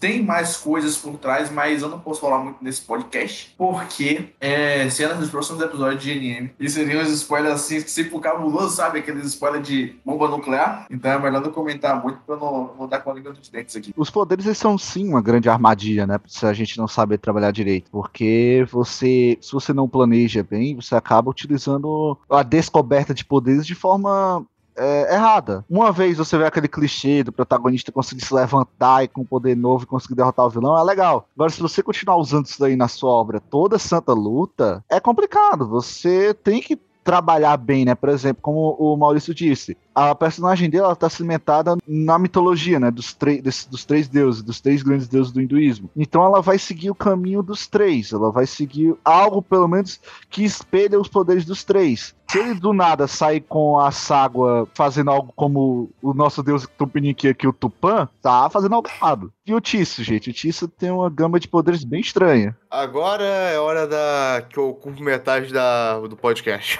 É, eu gosto do, do jeito do Tício dividir as coisas dele. Eu curti bastante quando ele tá mostrando, principalmente de Evalon 2. Tissa, ele é uma pessoa que tem uma criatividade muito grande. Eu já não, eu, mas eu segui um caminho bem mais simples. O Tissa, não, Tissa cada coisinha tem um significadozinho, que é. tem o poder que ativa o, a condições para ativar. Se não ativar, o personagem pode morrer, mas se ativar, ele também pode morrer. É uma coisa estranha. O Tício é aquela criatividade desvairada, né? Como eu falo, né? A criatividade sem freio, né? É a criatividade dele que desce a ladeira, né? Sem freio. E vai embora. Então, tem como resumir muito bem o sistema de poder e tem como ramificar ele a um nível absurdo, a explicação. Bom, basicamente, todo o poder veio de um deus. Não, não especifica qual deus veio de qual poder. Alguns poderes especifica. Tipo, tem a magia da estrela, que o Matheus sabe qual é. Que tem toda uma história por trás de como ela foi criada. Toda magia veio dos deuses principais, que lá, 50 deuses, não todos os deuses tinham magia, mas a maioria tinha, digamos assim. E daí eles ensinaram para as pessoas, daí as pessoas reproduziram as magias. Chegou um momento da história que todos os deuses estavam morrendo, então a magia branca e a magia negra, que é do Yeshua e do Lucifer, que elas foram obrigadas a tentar emular a magia antiga por meio da magia atual. E para invocar magia, até tem um processo bem interessante, que é um capítulo solto, acho que é o 70, mais ou menos, que foca no Volten, dos Seis Lendários, uh, tentando invocar uma, uma bola de fogo. Uh, ele molda a bola de fogo, é tudo por base de analogia. Ele começa a pensar em como fazer um balão volumétrico, que guarda líquido, etc. Ele começa a pensar em como se faz um, por meio daquilo ele mescla com fogo e taca a bola de fogo. Então, em resumo, toda magia é uma analogia a alguma outra coisa. Claro, não explica o que a analogia é, mas essa é a base para entender. E para invocar precisa de um eu chamo de condutor. É uma, uma varinha, uma, um objeto mágico que te permita usar magia, resumindo. Os condutores também melhoram alguma coisa ou fazem tal coisa. Enfim. Então, então, quer dizer, vamos lá, voltando àquelas regras fundamentais que a gente estava falando no tópico anterior. Em Avalon, só se pode usar magia quem tem o um condutor ou você tem exceções? Então, aí começa a parte complicada. Explique um pouco da parte complicada. Como eu disse, toda magia vem de um deus, mas quando o deus morre, toda magia dele para de existir. Só quem tem a alma do deus pode usar ela. Isso, inclusive, já, já é abordado nos seus lendários em algumas partes, acho que duas ou três. Depois, no EO2 explica melhor alguns quesitos, mas quando a pessoa absorve a alma de um deus, a própria alma já serve, já serve de condutor, mas só de condutor para a magia daquele deus, resumindo. E também tem como as magias funcionam, mas acho que isso aí é muito grande para falar. tá bem, então, uh, voltando, eu tinha dito que o meu sistema é bem simples. Se você for ver, tem só o hexagonal do Hunter x Hunter, mas é só isso. Nós temos cinco tipos, né? De seis tipos de poderes. E, na verdade, são sete. São sete tipos de poderes. E em Serafim nós temos sete tipos de poderes, que são classificações para poderes. Nós temos os poderes elementais, que são cinco tipos, que são água, fogo, água, os anjos do tipo água, eles preferem lutar usando gelo, porque é uma maneira mais fácil deles conseguir causar dano do que afogar o adversário. Fogo, vento, terra e raio. E nós temos a classe do tipo percepção, ela é uma classe que abrange qualquer tipo de percepção sensorial que a pessoa tem melhorada. E é nessa classe que tem mais anjos, porque não é todo anjo que é combatente em Serafim, ou seja, não é porque eu tenho poder que automaticamente eu vou sair vencendo todo mundo. Os anjos, por exemplo, uma dona de casa pode ser um anjo e ela pode receber o diagnóstico de anjo, né? Porque em Serafim, quando um adolescente faz 15 anos, ele faz um, uma análise é, genômica dele para testar todos os tipos de gene que ele tem. Aí é onde se encontra o gene divino. E aí, a partir disso, né? Provavelmente esse jovem já terá despertado, porque o despertar acontece entre 12 e 15, né? 12, 15 anos. Justamente para pegar o tipo percepção, que é o tipo mais comum, né? Ou seja, por exemplo, ah, nossa, eu tenho uma intuição forte, ou então eu consigo enxergar mais longe. O, assim, entende? Algo do tipo. Em, em uso militar, né? Nós temos pessoas que conseguem atirar com um sniper sem luneta, ou pessoas conseguem meio que ter uma visão quase de, de raio-x. É, pessoas conseguem é, utilizar todo o processamento do cérebro para não deslocar para um só lugar. E nós temos a classe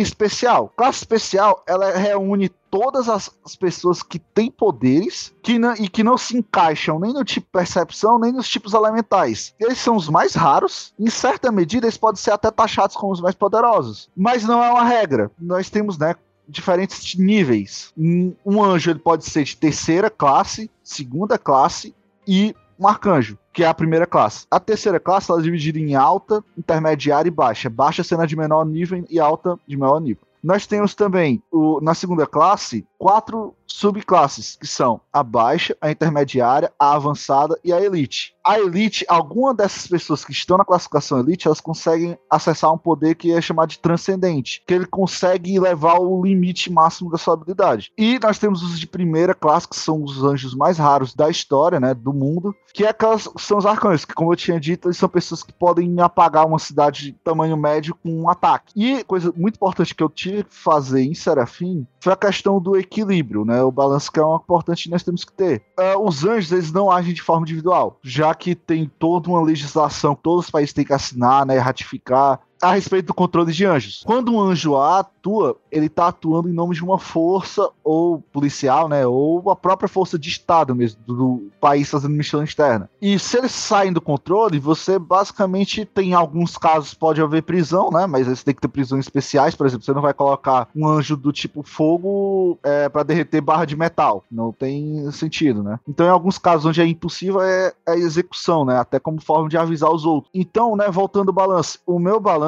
ele é feito a partir dos países, né? O balanceamento é feito onde países eles têm uma série de regras de pesos e contrapesos para não deixar com que outros se vá além, né? Na novel, o Brasil ele era dos países de segunda classe, né? Um mais avançado, mas ele não tinha ainda status, né? Não tinha força econômica nem política para entrar nos, no nível mais alto. Porém, né, devido ao nosso protagonista, que aconteceu uma série de coisas, ele acaba sendo obrigado, o país acaba o revelando como arcanjo, porém sem divulgar sua identidade. Então o Brasil, sem ter as condições adequadas, ela acaba indo para os países de, de primeiro grau, né? Isso aí gera uma série de confusões no mundo, né?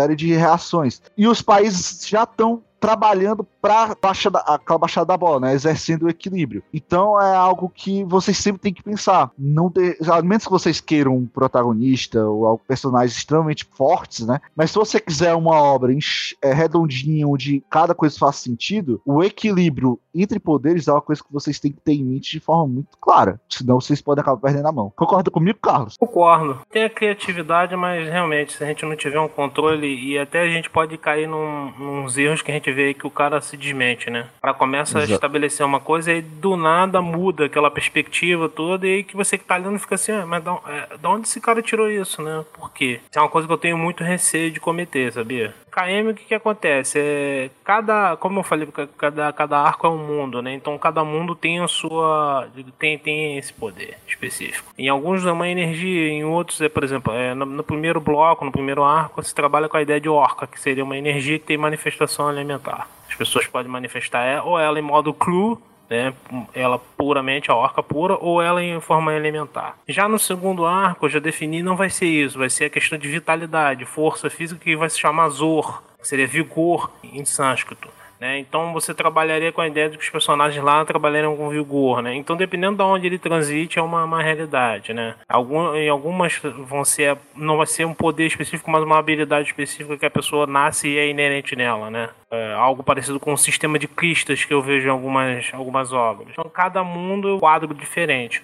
Algo que eu sempre tento fazer é o seguinte, por exemplo, alimentar é muito bom porque eu, eu vejo muito erro nisso. Cada elemento tem uma característica específica. Então, por exemplo, um, um, manipulador de fogo não pode ser um camarada muito calmo. Os manipuladores de fogo normalmente tem que ter um lado mais impulsivo, porque é da natureza do elemento isso, um impulsivo. Um manipulador de água, ele tem que ser um cara mais flexível, porque a água é um elemento de flexibilidade, né? Tem que é aquele camarada que mediano que consegue é, se adaptar aos mais diferentes mesmo, porque isso é da natureza da água, né? A água é adaptabilidade, a água é versatilidade, né? O ar, o ar é dinâmico, né? O ar está presente em tudo, então as pessoas têm que ter essas características. Então eu sempre vou buscando é, tentar encaixar quando eu trabalho com versão elementar com a personalidade da pessoa, né? É, tento, sempre fazer essa trinca. Às vezes eu vejo algumas, vi algumas obras japonesa, assim, que o cara peca muito nisso, bota um MC com uma, um poder elementar que não tem nada a ver com a característica psicológica dele.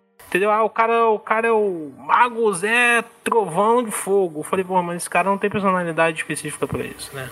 Então, quando é, eu trabalho assim, eu tento fazer esse, essa trinca, né? A personalidade dele com a manifestação dele. Eu trabalho tempo, tempo tento fazer assim, dessa forma. Eu tenho uma coisa pra comentar sobre. É mais sobre como eu faço mesmo. Uh, como as cartas de tarô têm uma grande influência no geral de toda a obra, quase tudo é fundamentado em cima delas. No próximo conto que eu vou lançar, fala até bem mais sobre isso e por que essas cartas são tão importantes. Uh, as cartas, cada uma diz uma coisa, diz um... Normalmente é usada para prever o futuro, mas dá muito bem para colocar como características de personagem, dá para colocar de arquétipo tipo. E cada habilidade que cada personagem tem, ele meio que conversa com o significado da carta de tarô. Por exemplo, o EO2, o Edward. O poder dele é criar fogo, mas ele cria fogo com base num alvo e ele cria fogo a partir dos pecados daquele alvo. E é justamente isso que o ideal da justiça fala. Ser justo e ele transforma os pecados da pessoa inimiga em poder para ele. Deixa eu pensar, a Watch, ela tem a, o poder da alquimia, que também é, que é associada à inteligência, e a carta de número 8 é associada à inteligência. É basicamente nesse sentido. Uh, do que eu iria comentar, né, é que esse ponto que Carlos comentou de cada elemento ter a sua personalidade, né? Sendo sincero a vocês, eu meio que não me apego a isso, porque é, em Serafim, os poderes eles vêm de forma aleatória. Então, o que acontece? Uh, pode ser que a pessoa seja mó explosiva, mas o poder dela seja água ou a terra. Da, na nossa cabeça, né? Quando a gente pensa em encaixar elementos, as pessoas devem ser mais estáveis, devem ser mais maduras emocionalmente. Da mesma maneira que o, é, o do tipo raio pode não ser aquele cara meio é, ligado, pode ser esse tipo, de novo, citando One Piece, tipo Kizaru da luz.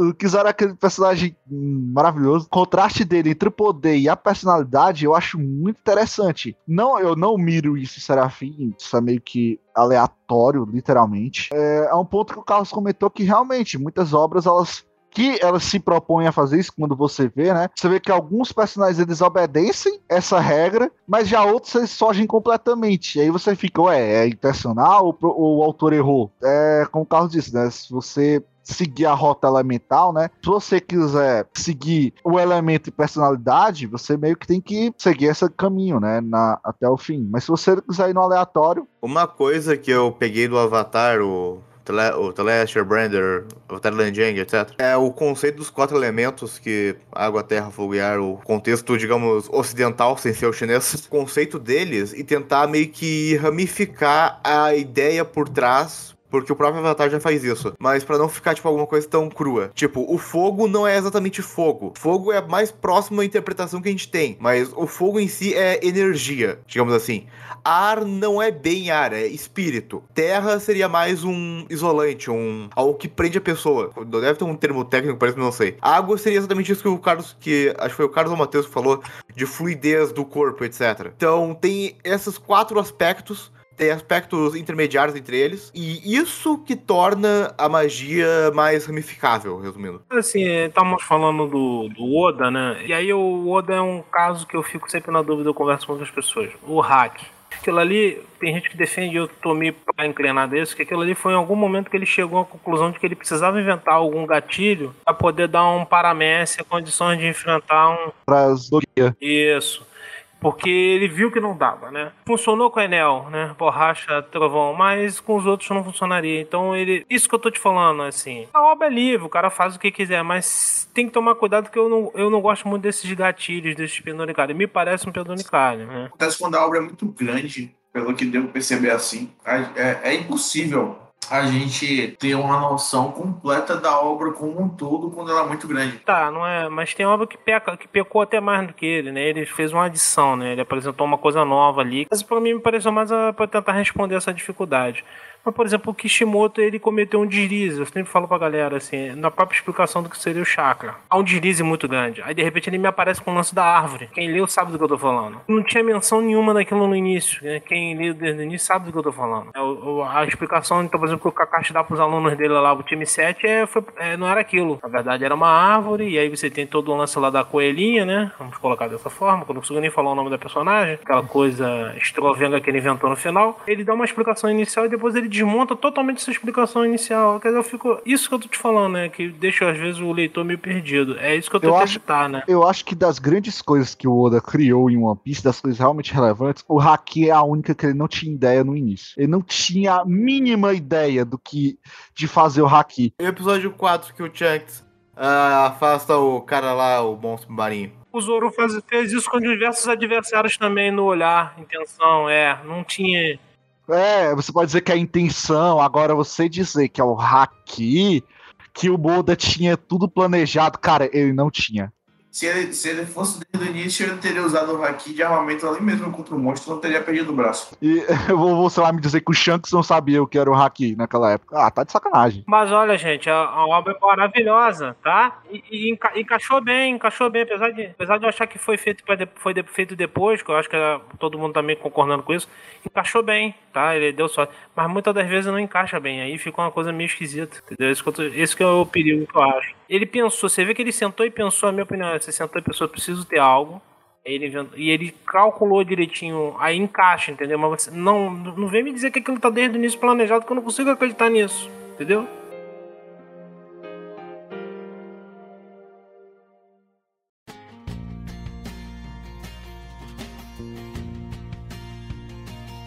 Ah, então, gente, ah, vamos seguindo aqui, né, nossa conversa e para a última pergunta, né? Eu queria saber de vocês uma coisa, que isso cai muito no que eu faço em Serafim, né? Que é como construir um mundo em que o protagonista não é o centro dele. Onde, se você o retira, as coisas continuam acontecendo e não perderão sentido. Basicamente, é, seria algo como uma espécie de protagonista descartável. Essa pergunta é do Camo. Então, gente, é, eu acho que essa é uma grande dúvida de todos nós, né, que somos autores no início. Como fazer o, o mundo andar sem o protagonista? Porque uma, coi- uma falha que eu vejo em muita coisa por aí é que se você retirar o protagonista ou ir além e tirar o grupo de protagonistas, o grupo ali de apoio, basicamente todo mundo ruim. É como se o mundo existisse em função do personagem e não como se o personagem estivesse apenas no mundo. Então eu queria saber de vocês como que vocês fazem pra tentar escapar disso, né? Sabemos que é meio que impossível, porque protagonista é protagonista por um motivo. é o centro. Então, gente, eu queria saber como vocês fazem ao máximo pra evitar essa dependência patológica do mundo com o protagonista. Bem simples. Faça toda a história que você tá criando ser inútil pro mundo. É exatamente isso que eu fiz e deu certo, eu acho. Ah, sutil. Ah, Então, É. Carlos, o que, que você tem a falar sobre isso? Rapaz, essa não é uma pergunta fácil de responder, não, porque a trama, o protagonista, a trama deve gerar em torno do protagonista, mas o mundo não, né? Então acho que você saber diferenciar a trama o mundo. O que eu tô querendo dizer, por exemplo? O seu mundo ele existe antes, durante e após o protagonista, né? Se você pen- pense nele como, como um ponto, né? Um ponto numa, numa, numa história, né? É, por exemplo, eu vou pegar o caso. Eu vou pegar o caso da minha obra, né? O Kuroda ele, ele chega lá, ele não é. O mundo continua, e inclusive o dos mods é esse, as coisas continuam quando ele vai embora, as coisas seguiam um fluxo antes dele chegar. Então o teu protagonista ele tá presente naquele mundo em um determinado momento, né? E aí sim, eu acho interessante. Aí a, trama vai girar em torno dele. Então eu não fico muito preocupado se o protagonista, que ele, o nome é isso, né? Protagonista é isso, a trama gira em torno do protagonista. Agora a trama, né? Agora se você faz bem o mundo, constrói ele bem, o mundo vai ter a sua dinâmica e aí vai ter aquele que você tá narrando aquele período que o protagonista tá inserido dentro dessa dinâmica, né? E aí ele pode causar mudanças nessa dinâmica, ele pode mudar totalmente essa dinâmica, mas é, ele pode ser um ponto de antes e depois dele, mas que as coisas existam, né? É, não é fácil. É, é, realmente isso aí é uma coisa que eu acho que é muito difícil, porque acho que tem gente que exagera, né? Tem obra, por exemplo, e aí eu vou falar mal de algumas obras aí que a gente lê queridas, né? Vou pegar uma que nem é tão querida, não. Vou pegar uma obra de cultivo nem tão querida, que é o famoso Peerless Martial God, né? O Deus Marcial Inigualável. Lin Feng. Tão chato de galocha aquele personagem. Tudo gira em torno dele. É um, primeiro lugar que ele já tem um. Ele é meio psicopata, né? Qualquer papo ele já tá matando. Tudo gira em torno dele, tudo é ele, tudo é ele. Eu falo, gente, que coisa chata.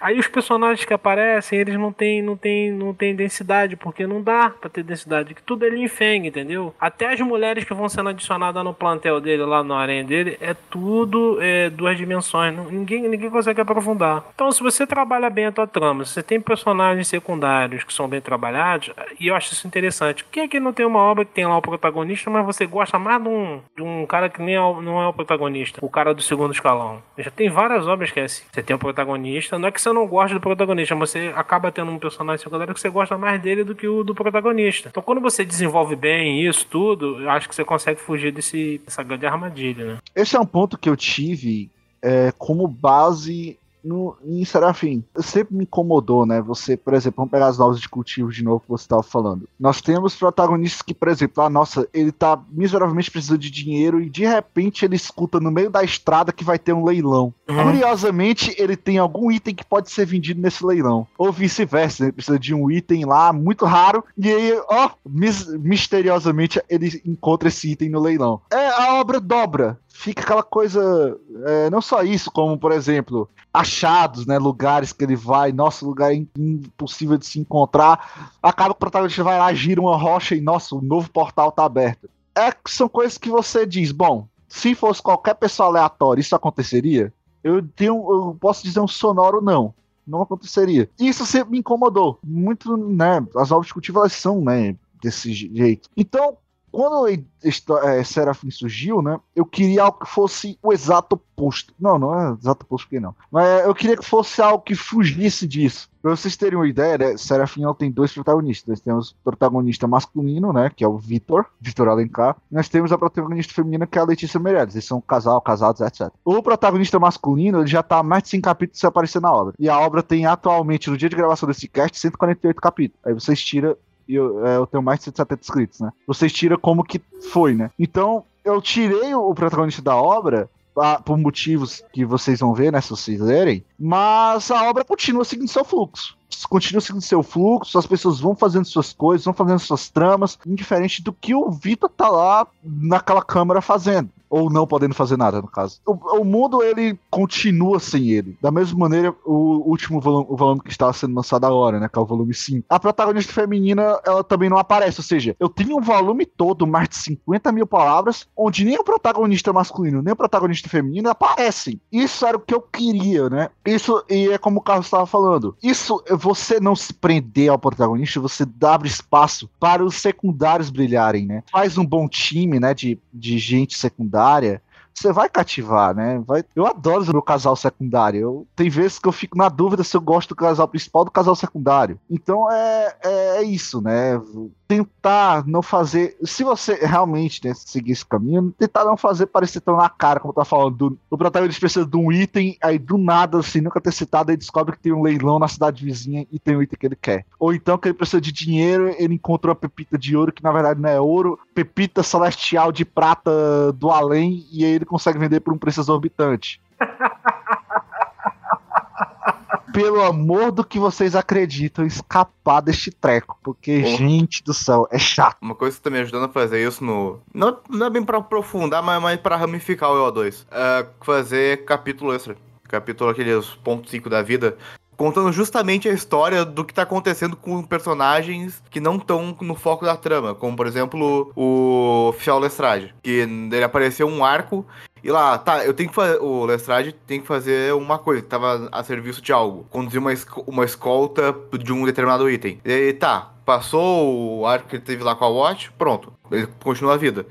E daí, pra mesclar com isso, essa é a parte que eu gostei de a, a concepção da ideia, que no início da obra, lá pelos capítulos, acho pelo terceiro ou quarto, ou quarto capítulo, a Watch tá procurando resquícios de pistas do Arsênio em locais que ele já atuou, que o roubo já aconteceu. E acho que o primeiro lugar que ela vai é um museu. Acho que isso acontece no capítulo 4. No capítulo 85.5, ah, esse mesmo museu começa a expor essa obra que o Lestrade tá contando. Então, aí, uma, aquele lugar sempre teve ali. Ele só não foi mostrado mais. Isso que o Tisso falou também é um artifício que você pode usar, né? Não precisa ser tão extremado quanto eu, como sumir com os dois protagonistas. Mas assim, tenta, né, o máximo possível, não deixar aquela coisa só focada no protagonista, como se o protagonista fosse o Deus absoluto, de todo o mundo da obra. Tenta diversificar, tenta dar mais atenção àquela Onessan que tá lá na esquina, enfim, façam, né, coisas interessantes. Agora eu queria saber, por falar em Onessan, né, da nossa Onessan aqui, das novas, da Ságua. Como que você faz pra Ságua no seu centro do universo, Maurício? Ou ela é o centro do universo? Ah, a Ságua, de fato, ela não é o centro do universo de GNM. Né? Apesar de que ela teve alguns contos fortuitos desses aí que você estava falando mais cedo, mas nada tão exorbitante. E além de que tem explicação para isso, apesar de eu não ter dado ainda. Na verdade, é- é esse, esse, esse é outro spoiler, só que não é nem bomba atômica, é bomba de hidrogênio mesmo, se eu, se eu desse aqui para vocês, referente a gente. Então, por favor. É, mas tem explicações, né? Tem explicações pra isso, mas vai ser lá pro futuro ainda. Ela não, ela não tropeçou numa pedra de repente. Você ganhou o poder de Shiva. Parabéns. Não, na verdade, ela recebeu, né, esse poder, digamos assim, né? Mas não foi uma coisa do acaso. Tem um motivo para isso ter acontecido e daquela forma que aconteceu. Ah, o, que, o que eu posso dizer para que na verdade eu descobri isso depois de um tempo como autor, é seguindo na mesma linha de raciocínio do Polemos. Você, você que quer fazer uma, uma obra que o protagonista ele não se sobressaia tanto, é, é de uma maneira equivalente, né, bem balanceada né, em termos de história e de personagem, é explorar os personagens secundários. Explorar eles, contar a história deles, desenvolver eles, o psique de cada, é, de cada personagem, os gostos de cada personagem, por que, que ele, aquele personagem age e é daquela maneira, sabe? Então quando você começa a desenvolver aquele personagem, ele consegue ganhar alma e começa a fazer parte do mundo, né, daquele universo que você está criando como um todo, certo? Dessa forma você consegue tirar a carga do, do, do personagem principal de ser o único carismático, porque eu acho que essa questão da carisma é que está bastante ligada ao fato do personagem principal estar sobressaindo sobre os outros ou não. Se você fala muito sobre ele, logicamente ele vai acabar tendo mais carisma e ele vai acabar tendo, é, sendo o centro das atenções. Né? E, e quando você começa a dar vazão a, a, a explicar personagens secundários que estão acompanhando a personagem, que estão ali na história, estão presentes, né? Então você começa a, até mesmo a, a desenvolver o universo que você está criando, sabe? Você começa a dar ao leitor mais características, mais significado para a leitura. Eu acho que é mais isso, Ah, porque só para finalizar, como o Polemos falou, é complicado a gente tirar o personagem principal da história, porque digamos, é o personagem principal, né? O, nome- o próprio nome já disse, né? O, o protagonista da história. Então, as únicas formas que eu acho de, de você conseguir minimizar esses esses, entre aspas, entre, bem entre aspas aqui, esses danos, seria através dessa, desta forma, né? Dando essa vazão para os personagens secundários. Eu posso dar uma rapidinho uma palhinha de um, um- uma obra que fez muito sucesso ano passado com a sua adaptação para animação. Eu li o mangá, né? É, Jujutsu tem uma play de personagens muito bons. Né? Eu falo- alguns até brincam. Eles fazem você acreditar que o Itadori é tem um meme que era botava lá o Itadori, o Gojo, tinha outros outros personagens assim de um lado do outro. Aí assim, o autor tenta te enganar dizendo que esse é o protagonista, mas você sabe na verdade quem é o verdadeiro protagonista. Aí tem lá o Luffy, Zoro, aí tem o Gojo, tem o Itadori, quer dizer, você tem o Gojo que não é o protagonista oficialmente falando, mas ele é tão carismático que as pessoas adoram ele. Você, e tem outros personagens, tem gente que gosta do Panda, né? Tem gente que eu conheço que, que gosta da, da Nobara, da, da Maki. Tem gente que gosta do todo, né? O, o Brutamontes carinhoso. Cada um gosta de um personagem. A, a trama vai gerar em torno desse moleque que tem esse algo dentro dele. Mas os personagens ali, eles não são enfeites, né? E, e aí as pessoas acabam gostando até mais do, do personagem secundário do que porque o, o autor fez favor de desenvolver cada um deles. E tem personagem que vai aparecer mais na, na- agora que vai vir já adquirir a segunda temporada, que eu tenho certeza que, por exemplo, o pai do do, do, do, do Chapa lá, acho que, ah, Deus, esqueci o nome do Chapa do Itadori, o Megumi. Megumi. Cara é top. Quando, tenho certeza que quando esse cara aparecer, vai ter, ter gente vai virar fã dele. Vai virar até mais fã dele, de do que do Gojo. Porque o autor faz, questão de trabalhar bem os seus personagens. Entendeu? Então isso dá isso enriquece a obra, cara. Aí você não corre esse risco de. Ó, o mundo não gira em torno do protagonista, não. Ele, é- ele, é- ele é a chave, ele é a peça principal da, da trama, mas ele não é a única peça. Se você parar, for parar pra ver GNM, a galera curte bastante a Yumi. É, eu já te falei que o Scar pra mim é meu preferido, né? Então, é isso que eu tô te falando, né? Assim como também Evalon, o meu preferido é. É, o, o Tício já sabe quem é, meu, quem é minha preferida, né? É o Vares. É o Vares. É o Ed, não, pelo amor de Deus. Eu achei que era o cérebro. Isso, isso que os dois falaram, né? Realmente é. A gente. É, é basicamente a. un- Não vou dizer que é a única solução, porque eu não conheço todos os métodos de escrita do. que a humanidade já desenvolveu, né? Mas é um método bem eficaz de você, como o Maurício falou, né? De tirar a carga do protagonista. Desenvolver os personagens secundários, né? É sim uma forma bem eficaz de você tirar o mundo da mão do protagonista. Eu compartilho essa visão. É tanto que eu faço isso, né? Saí, a saída do Vitor deu espaço fazer. Nossa, tá muita gente.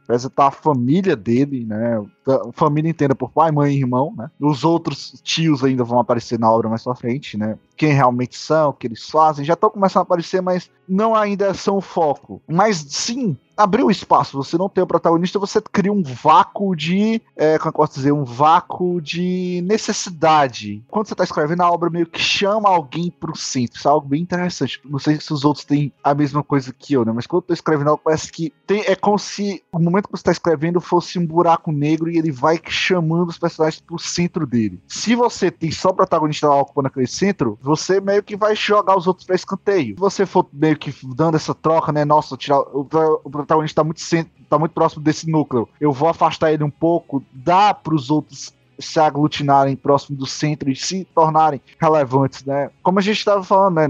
De novo, não tem como escapar. As novas de cultivo, se você for ver, 90%, e olha que eu tô sendo bonzinho, dos aréns, é tudo inútil, não serve pra nada, não faz nada. Cumpre sua função social. Vamos pegar é, Martial Road, que é uma novel que eu acho que tem um harem bem legal, mas cai naquela coisa. Vamos pegar a primeira, a primeira mulher dele, né? Aquela, a Shui, alguma coisa lá, lá da, a primeira amiga, a primeira que ele pega. Você cai numa coisa que é, não tem como a menina seguir os mesmos passos, então automaticamente ela vai ficar relegada. E em Martial Road, as únicas, as duas que conseguem acompanhar o Lin Ming são a terceira e a quarta, né? Que é a menina lá do, da alma, que eu esqueci o nome agora, e a da Fênix. Só as únicas, as duas conseguem, e elas não conseguem realmente lutar. A única que consegue lutar no mesmo nível que ele é a quarta, né? Que é a, a que era do Imperador Alma. Mas ah, você pega, por exemplo, o desenvolvimento da segunda, né? Eu gostei muito. Eu achei o desenvolvimento bem legal da relação dos dois. Mas aí, quando você salta no poder, ela fica inevitavelmente pra trás. De novo, cai naquela coisa do vai fazer o quê pra tentar colocar ela no mesmo nível? O TDG entra aí, mano.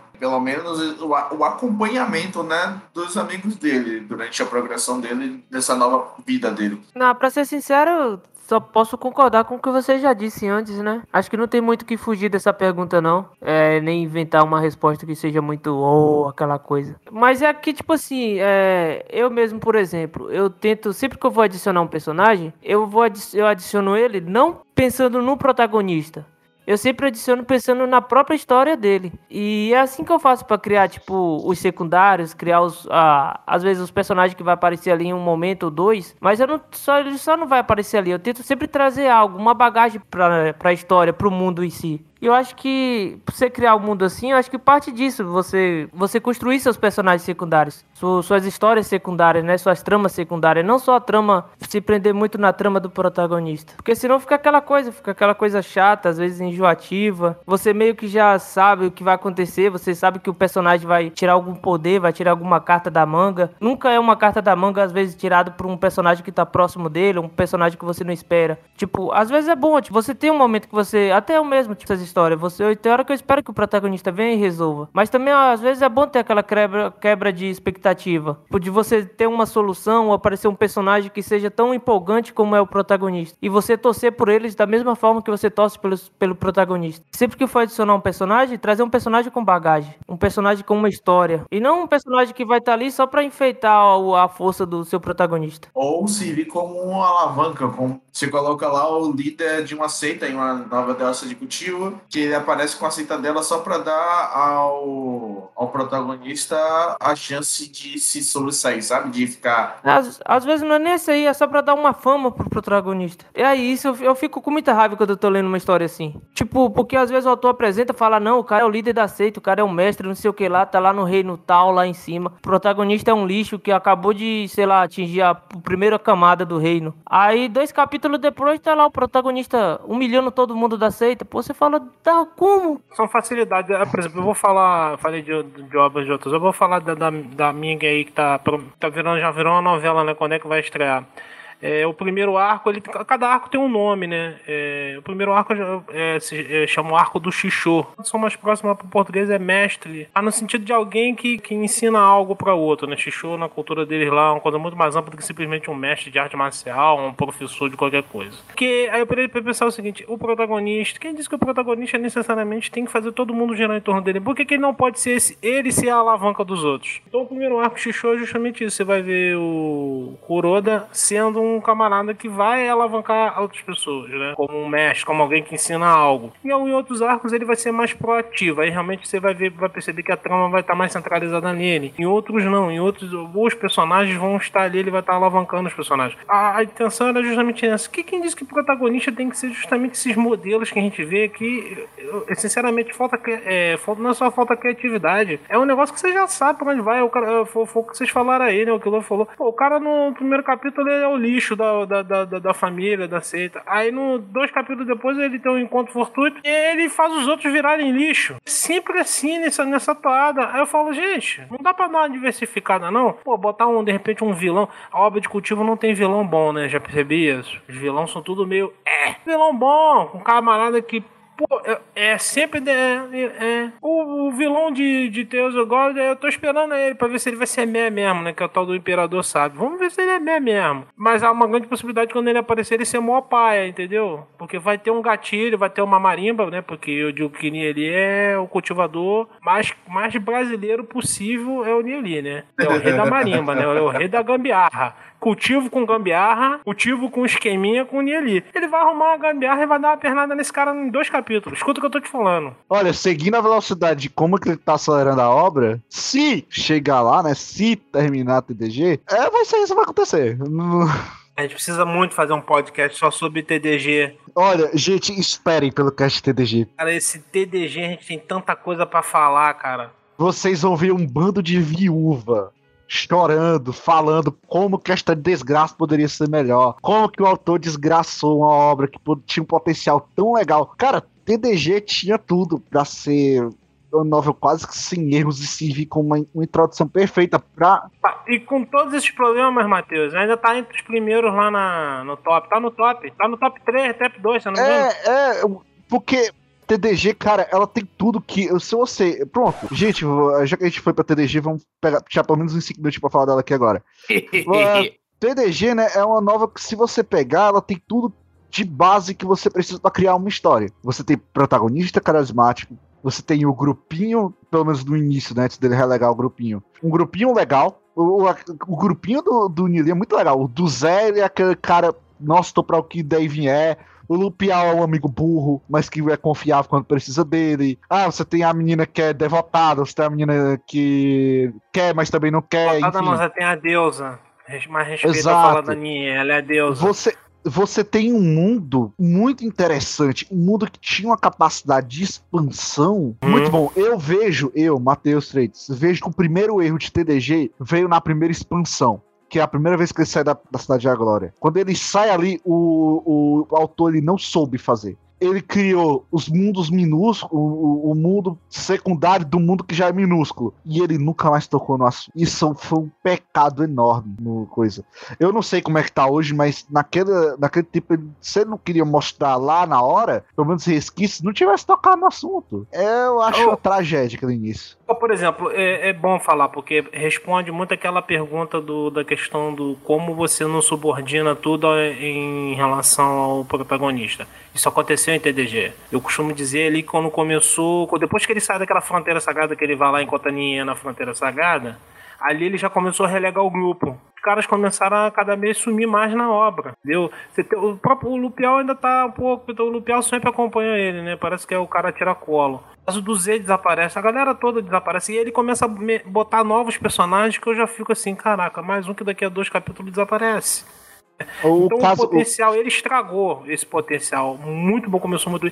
Ah, caralho, só parava pra pensar, ele tem aqueles três personagens, que são os três garotos, que não eram amigo dele no, no- anteriormente. Quando ele faz a aposta lá, que era uma aposta que ninguém ia acreditar que ele ia ganhar, os três levantaram, meu irmão, tô com esse maluco aí, esse tal de Nelly. Aquilo ali foi, uma- foi criminoso. Se você consegue nomear os três meninos que colaram com ele, Lupial e do Z, eu sei que algum é um Mu, alguma coisa, o outro é Xi, alguma coisa, e o terceiro eu não faço a mínima. Olha a atitude dos moleques. Não era pra ele ter tido um carinho, ter trabalhado esses garotos? Pô, botar eles pra sair uma, umas, umas porradas maneiras, desenvolver os, os moleques, ter umas atitudes. Não. Ele apresenta a tal da irmãzinha lá. Eu falei, pô, essa irmãzinha interessante. Pra sumir com a garota. Ele comete. Ele, ele começou bem, foi o que você falou. É, Vale, acho que vale a pena pra todo mundo ler isso. O cara começa bem e o cara desgraça a obra dele no meio do caminho. Os, É, um- os personagens como um todo, eles têm carisma muito ímpar. Não, até mesmo o, o, o Shenhong, né, que é o primeiro vilão, você vê que ele, ele não é desagradável. Tem lá os objetivos dele. de- é tanto quando ele morre, né, lá no, na coisa, na- no final da, do arco da Cidade da Glória, ele meio que olha pra Cidade da Glória e diz: será que eu cometi um erro? Não apostei? Se você for ver as- a, a, a história passada do Nili, você pode condenar a família sagrada, mas ela tava literalmente lutando pela sobrevivência. Você não tinha ninguém que iria assumir o manto lendário. Porque o Yezonga ele só assumiu quando tava, tipo, ou é agora ou não é. Ele não Se tinha você sumido for na, ver- na primeira linha do Ele- tempo. não, na primeira linha do tempo ele não assumiu. E ele, ele tava vendo a cidade dele. A gente já tá desviando completamente. Vamos deixar aqui esse assunto lá. É, vamos deixar pra. Deixando é. a deixa, porque eu tenho, eu tenho certeza. Se tudo der certo, que o TDG vai ser o próximo que a gente vai TDG é um gravar. negócio que é. TDG é um, TD, TDG é um buraco negro. Você entrou, meu irmão, já era. Ele puxa você, né?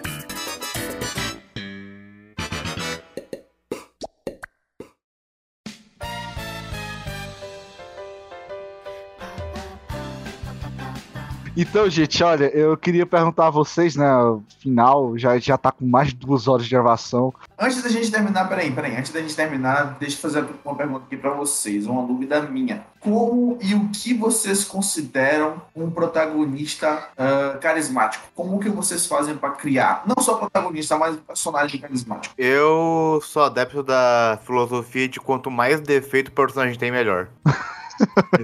Não, mas pe- pensa comigo. ah, vamos, tá, vamos, já estamos, já estamos One Piece nessa porra, vamos sair de novo.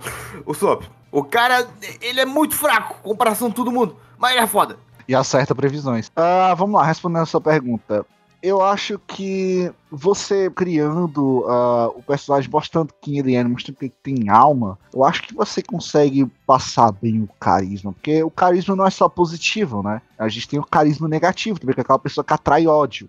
Em Serafim, eu ainda eu acho, creio eu, que não tem aquela pessoa que você atrai o ódio. Vai ter. Pode aparecer uma agora, né? A história da Bruna e tudo mais. Pode ser realmente que nós temos aquela pessoa que atrai o ódio da maneira que ela é feita, né? Ela atrai o ódio. Mas se eu tivesse que colocar uma receita, você deve fazer isso para poder fazer isso. Cara, eu não tenho exatamente. Eu tento deixar os personagens mais reais, né? Mais próximos da gente. Como a gente vive, né? Por exemplo, o pai do protagonista que o Carlos diz que ele na verdade é o protagonista oculto da obra. Eu fiz ele, o Carlos disse que ele tinha uma presença magnífica. Eu juro pra vocês que eu não tinha realmente nenhum planejamento para arrumar assim, tá ligado? Dizer, não, eu quero que o protagonista seja, tem esse tipo de carisma. Eu acho que quando você tenta fazer algo com um objetivo certeiro, você pode acertar tudo, menos objetivo certeiro. Você pode fazer como. Uh, vai parecer bem vago, mas acho que você pode fazer como você achar mais interessante e que combina com o que você tem em mente pro personagem, né? Acho que as ações dele que podem fazer o carisma. No caso, então, as características de um, de um protagonista carismático seria aquele que a galera gosta, que a galera se identifica ou que segue um, um, digamos, uma via de conduta ideal, porque assim, eu tenho um personagem que se chama Rito e o cara ele tem um desvio de caráter grotesco na questão de, de morte, né? Ele, ele é um psicopata, digamos assim, que ele gosta de matar, mas a galera curte ele, entende? Significa que ele é carismático? De certa forma, sim, é uma característica dele, né? O protagonista tem que ser coeso com as escolhas que ele faz. Exato, eu penso nisso. Tanto que o Serafim, né, o Vitor, ele é despertado, né, sequestrado, despertado o poder dele, é, injetado, né, o gênio divino nele, e ele consegue desenvolver, né, o poder dele. Ele, a primeira vez que ele mata alguém, e embora eu não tenha pegado psicológico realmente, mas você vê que afetou tanto ele quanto o irmão, né? Que o, o, o, Wilson, que ele é um general de exército, né? Ele é. Ele tava comandando um purgo, né? Capturou uns terroristas lá e disse: Olha, eles são terroristas, não tem lei que os proteja, tudo mais. Então, tá aqui, vocês vão fazer isso agora, já que vocês vão seguir nessa vida. Aí é, é, é, isso. Você, eu acho que porque não tem nada 100% bom nem 100% ruim, né? A gente vive em zonas cinzentas. Então, você querer taxar o carisma como uma pessoa sendo boa ou ruim, eu acho que cai num erro. Não sei se os outros concordam comigo. Eu entendo. É que nem aquele filme é, 11 Homens e um Segredo, que os caras é ladrão você tá torcendo por eles. Como tudo, né, na, na questão de escrita, não tem uma. Ah, essa fórmula aqui vai 100% dar certo. Não. Mas, por exemplo, você pode ter o cara que vai ser um protagonista que vai todo mundo admirar e ele é aquele cara mais certinho, porque ele representa valores como honra, luz, esperança, isso tudo, isso tudo é importante, sim. A gente gosta, a gente gosta, por exemplo, de Harry Potter, a gente gosta de, gostamos desse tipo de. Mas, tá, mas talvez você vai ter um personagem que ele é dúbio, aquele, é aquele cara que já é uma, é uma zona cinzenta. E por ele ser dúbio, que você gosta dele, vai ter aquele personagem que é falho, que aí você de repente se identifica nele como uma pessoa falha, mas que de repente, mesmo ele sendo falho, ele, ele luta para fazer uma coisa que é decente, alguma coisa que preste. Então ele vai ser carismático. Você pode ter carisma por um personagem que é um verdadeiro doido, louco de pedra. Você pode ter carisma por um. Vou dar um exemplo. O Bleach personagem que eu mais gosto se chama Aizen Souska. Ele é o melhor personagem? Tô dizendo que é. Não tô dizendo que ele é ou não é. Mas ele efetivamente, ele tá no top 3 ali, na minha opinião. Ele é ótimo. E ele é um, talvez seja, na minha opinião, um dos melhores. Tá entre os três melhores vilões de, de, de mangá e anime. Né? Japão, tô falando do Japão. Que eu conheço. Olha que esse tio aqui já leu muita coisa de mangá. Que ele tem motivação, brilho para fazer as coisas. Ele não é um Sogomon qualquer. E, e, no final, quando você tenta ver, pô, você para pra pensar. Cara, na ótica desse maluco aí, ele acha que ele, ele, ele se achava certo de fazer tudo aquilo. E aquilo ali fazia sentido para ele, né? Então, ele, muita gente gosta dele. Ele é carismático. E agora ele é um monstro, ele é, ele é nefasto. Ele não tem, não tem, não mede consequência para atingir o, os objetivos dele. Meus três personagens favoritos, dois são, são vilões e um é quase vilão, que é o Zaraki, o Kyoha e é, o Zaraki é um cara, é um bom exemplo. Muita gente gosta do Kenpachi. O Kenpachi, você vai parar pra perceber, ele é um cara extremamente colérico e tal, mas ele não é. Mas ele tem valores bons também. Ele não gosta de covardia, ele não gosta. Então ele, ele representa certos valores, assim, hombridade, né? Aquela coisa do guerreiro, ele tem isso. Tem o o, que é o contraponto em termos de inteligência do, do, do Aizen, que é o Urahara. Que é um homem frio pra cacete também. Se for para quando você vê lá o final, quando encerra o arco do Aizen, falei, esse filho da puta planejou também meticulosamente também a parte dele. Então ele, só que como ele é bom, o outro é mal, e as pessoas esquecem isso, mas ele também é uma pessoa que calculista, coisa e tal. Então, assim, isso eu acho interessante. Eu, tem uma fórmula, isso que é bom não tem fórmula. Tem personagem que eu gosto que é ruim, tem personagem que eu gosto que é bonzinho, tem personagem que eu detesto que é bonzinho demais, tem personagem que eu detesto que é ruim. Eu acho que quando ele é mal feito. É, é, é isso, né? O carisma, ele, é, é, ele não é aquela coisa que você pode embutir, né? Aquilo é aquilo, ou tem ou não tem a pessoa vai ver. É, é, o engraçado do carisma, né? É que não é algo que nós, como autores, realmente podemos controlar. Porque pra gente, a gente pode estar tá gostando demais do personagem. E a gente pode achar o personagem mega simpático. Mas o Heitor vai dizer, mano, o que, que esse cara tá aparecendo de novo? Pelo amor de Deus, não suporta ele na, na coisa. Mata logo esse cara, mata esse Ed logo de uma vez, entendeu? É isso, Exato. Mas... Mata esse Edward logo. É. Não suporta esse cara, fica falando de honra. Diabo de honra num mundo como esse. Eu não sei se isso aconteceu com você já, KM, na, no livro 2, né? Logo no primeiro arco, tem um personagem e eu achei isso bizarro. Eu planejei, esse cara vai entrar aqui, eu vou contar rapidinho dele, mas porque ele precisa morrer. Segundo, no segundo capítulo, no terceiro capítulo. Lá pro quinto ele deveria bater a bota no máximo. O cara não bateu a bota no quinto, não bateu a bota no sexto. E agora o desgraçado é co-protagonista fiquei pensando assim, o que, que esse moleque tá fazendo aqui, cara? Isso já aconteceu isso com vocês, que você viu que o personagem dá um. Parece que ele dá um drible em você, dá um drible no 10. Olha ah. eu aqui, otário. Eu acho que essa deve ser uma boa pergunta para a gente utilizar em um futuro cast sobre personagens. Vocês nos acham? Não acho, acho uma boa. É. Ah, então, gente, depois de mais de duas horas e meia de gravação, com problemas no bot, com a natureza contra todos nós, com parentes entrando no, no lugar, enfim, queria agradecer a presença de todos, dos nossos convidados aqui a sua presença, caro ouvinte, muito importante. E é, não estranhe, eu por enquanto serei o host, porque o Mal tá no, na, atarefado com a universidade dele, mas a partir que conseguir se livrar, né? E surgir um tempo ele vai voltar a ser host, então por favor não me odeiem, tentarei não ser chato. Uh, então, gente, eu uh, de novo agradeço as perguntas, né, que foram colocadas e eu queria perguntar aos nossos convidados se vocês têm uma última palavrinha a deixar aos nossos ouvintes, né? A Guerra dos Nove Mundos está voltando. Pronto, falei. Tem um recado para você que tá ouvindo. Uma vergonha na cara e prestigia a obra nacional. Tem, um, tem coisa muito boa lá na Zakai.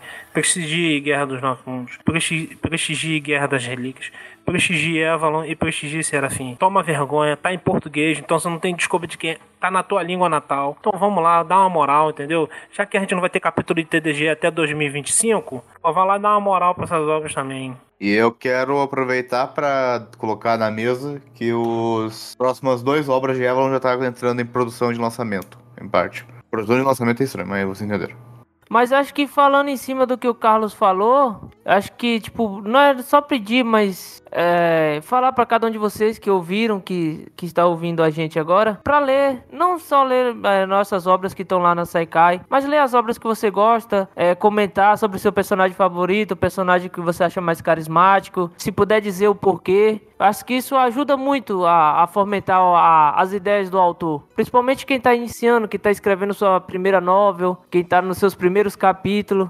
Então essa era a minha mensagem que eu queria deixar aqui essa noite. Eu vou com o Kilua. Vocês não têm noção dos quantos comentários são importantes, principalmente para nós que somos autores, mas também para a equipe das novas estrangeiras, né? Você receber um nem que seja um obrigado pelo capítulo, aquele dedinho positivo lá na, nas reações do discos, é um, é um combustível pra gente, né? Então comentem de novo agradeço a paciência de todos por ter aturado nós, né? nos aturado. E é isso, gente.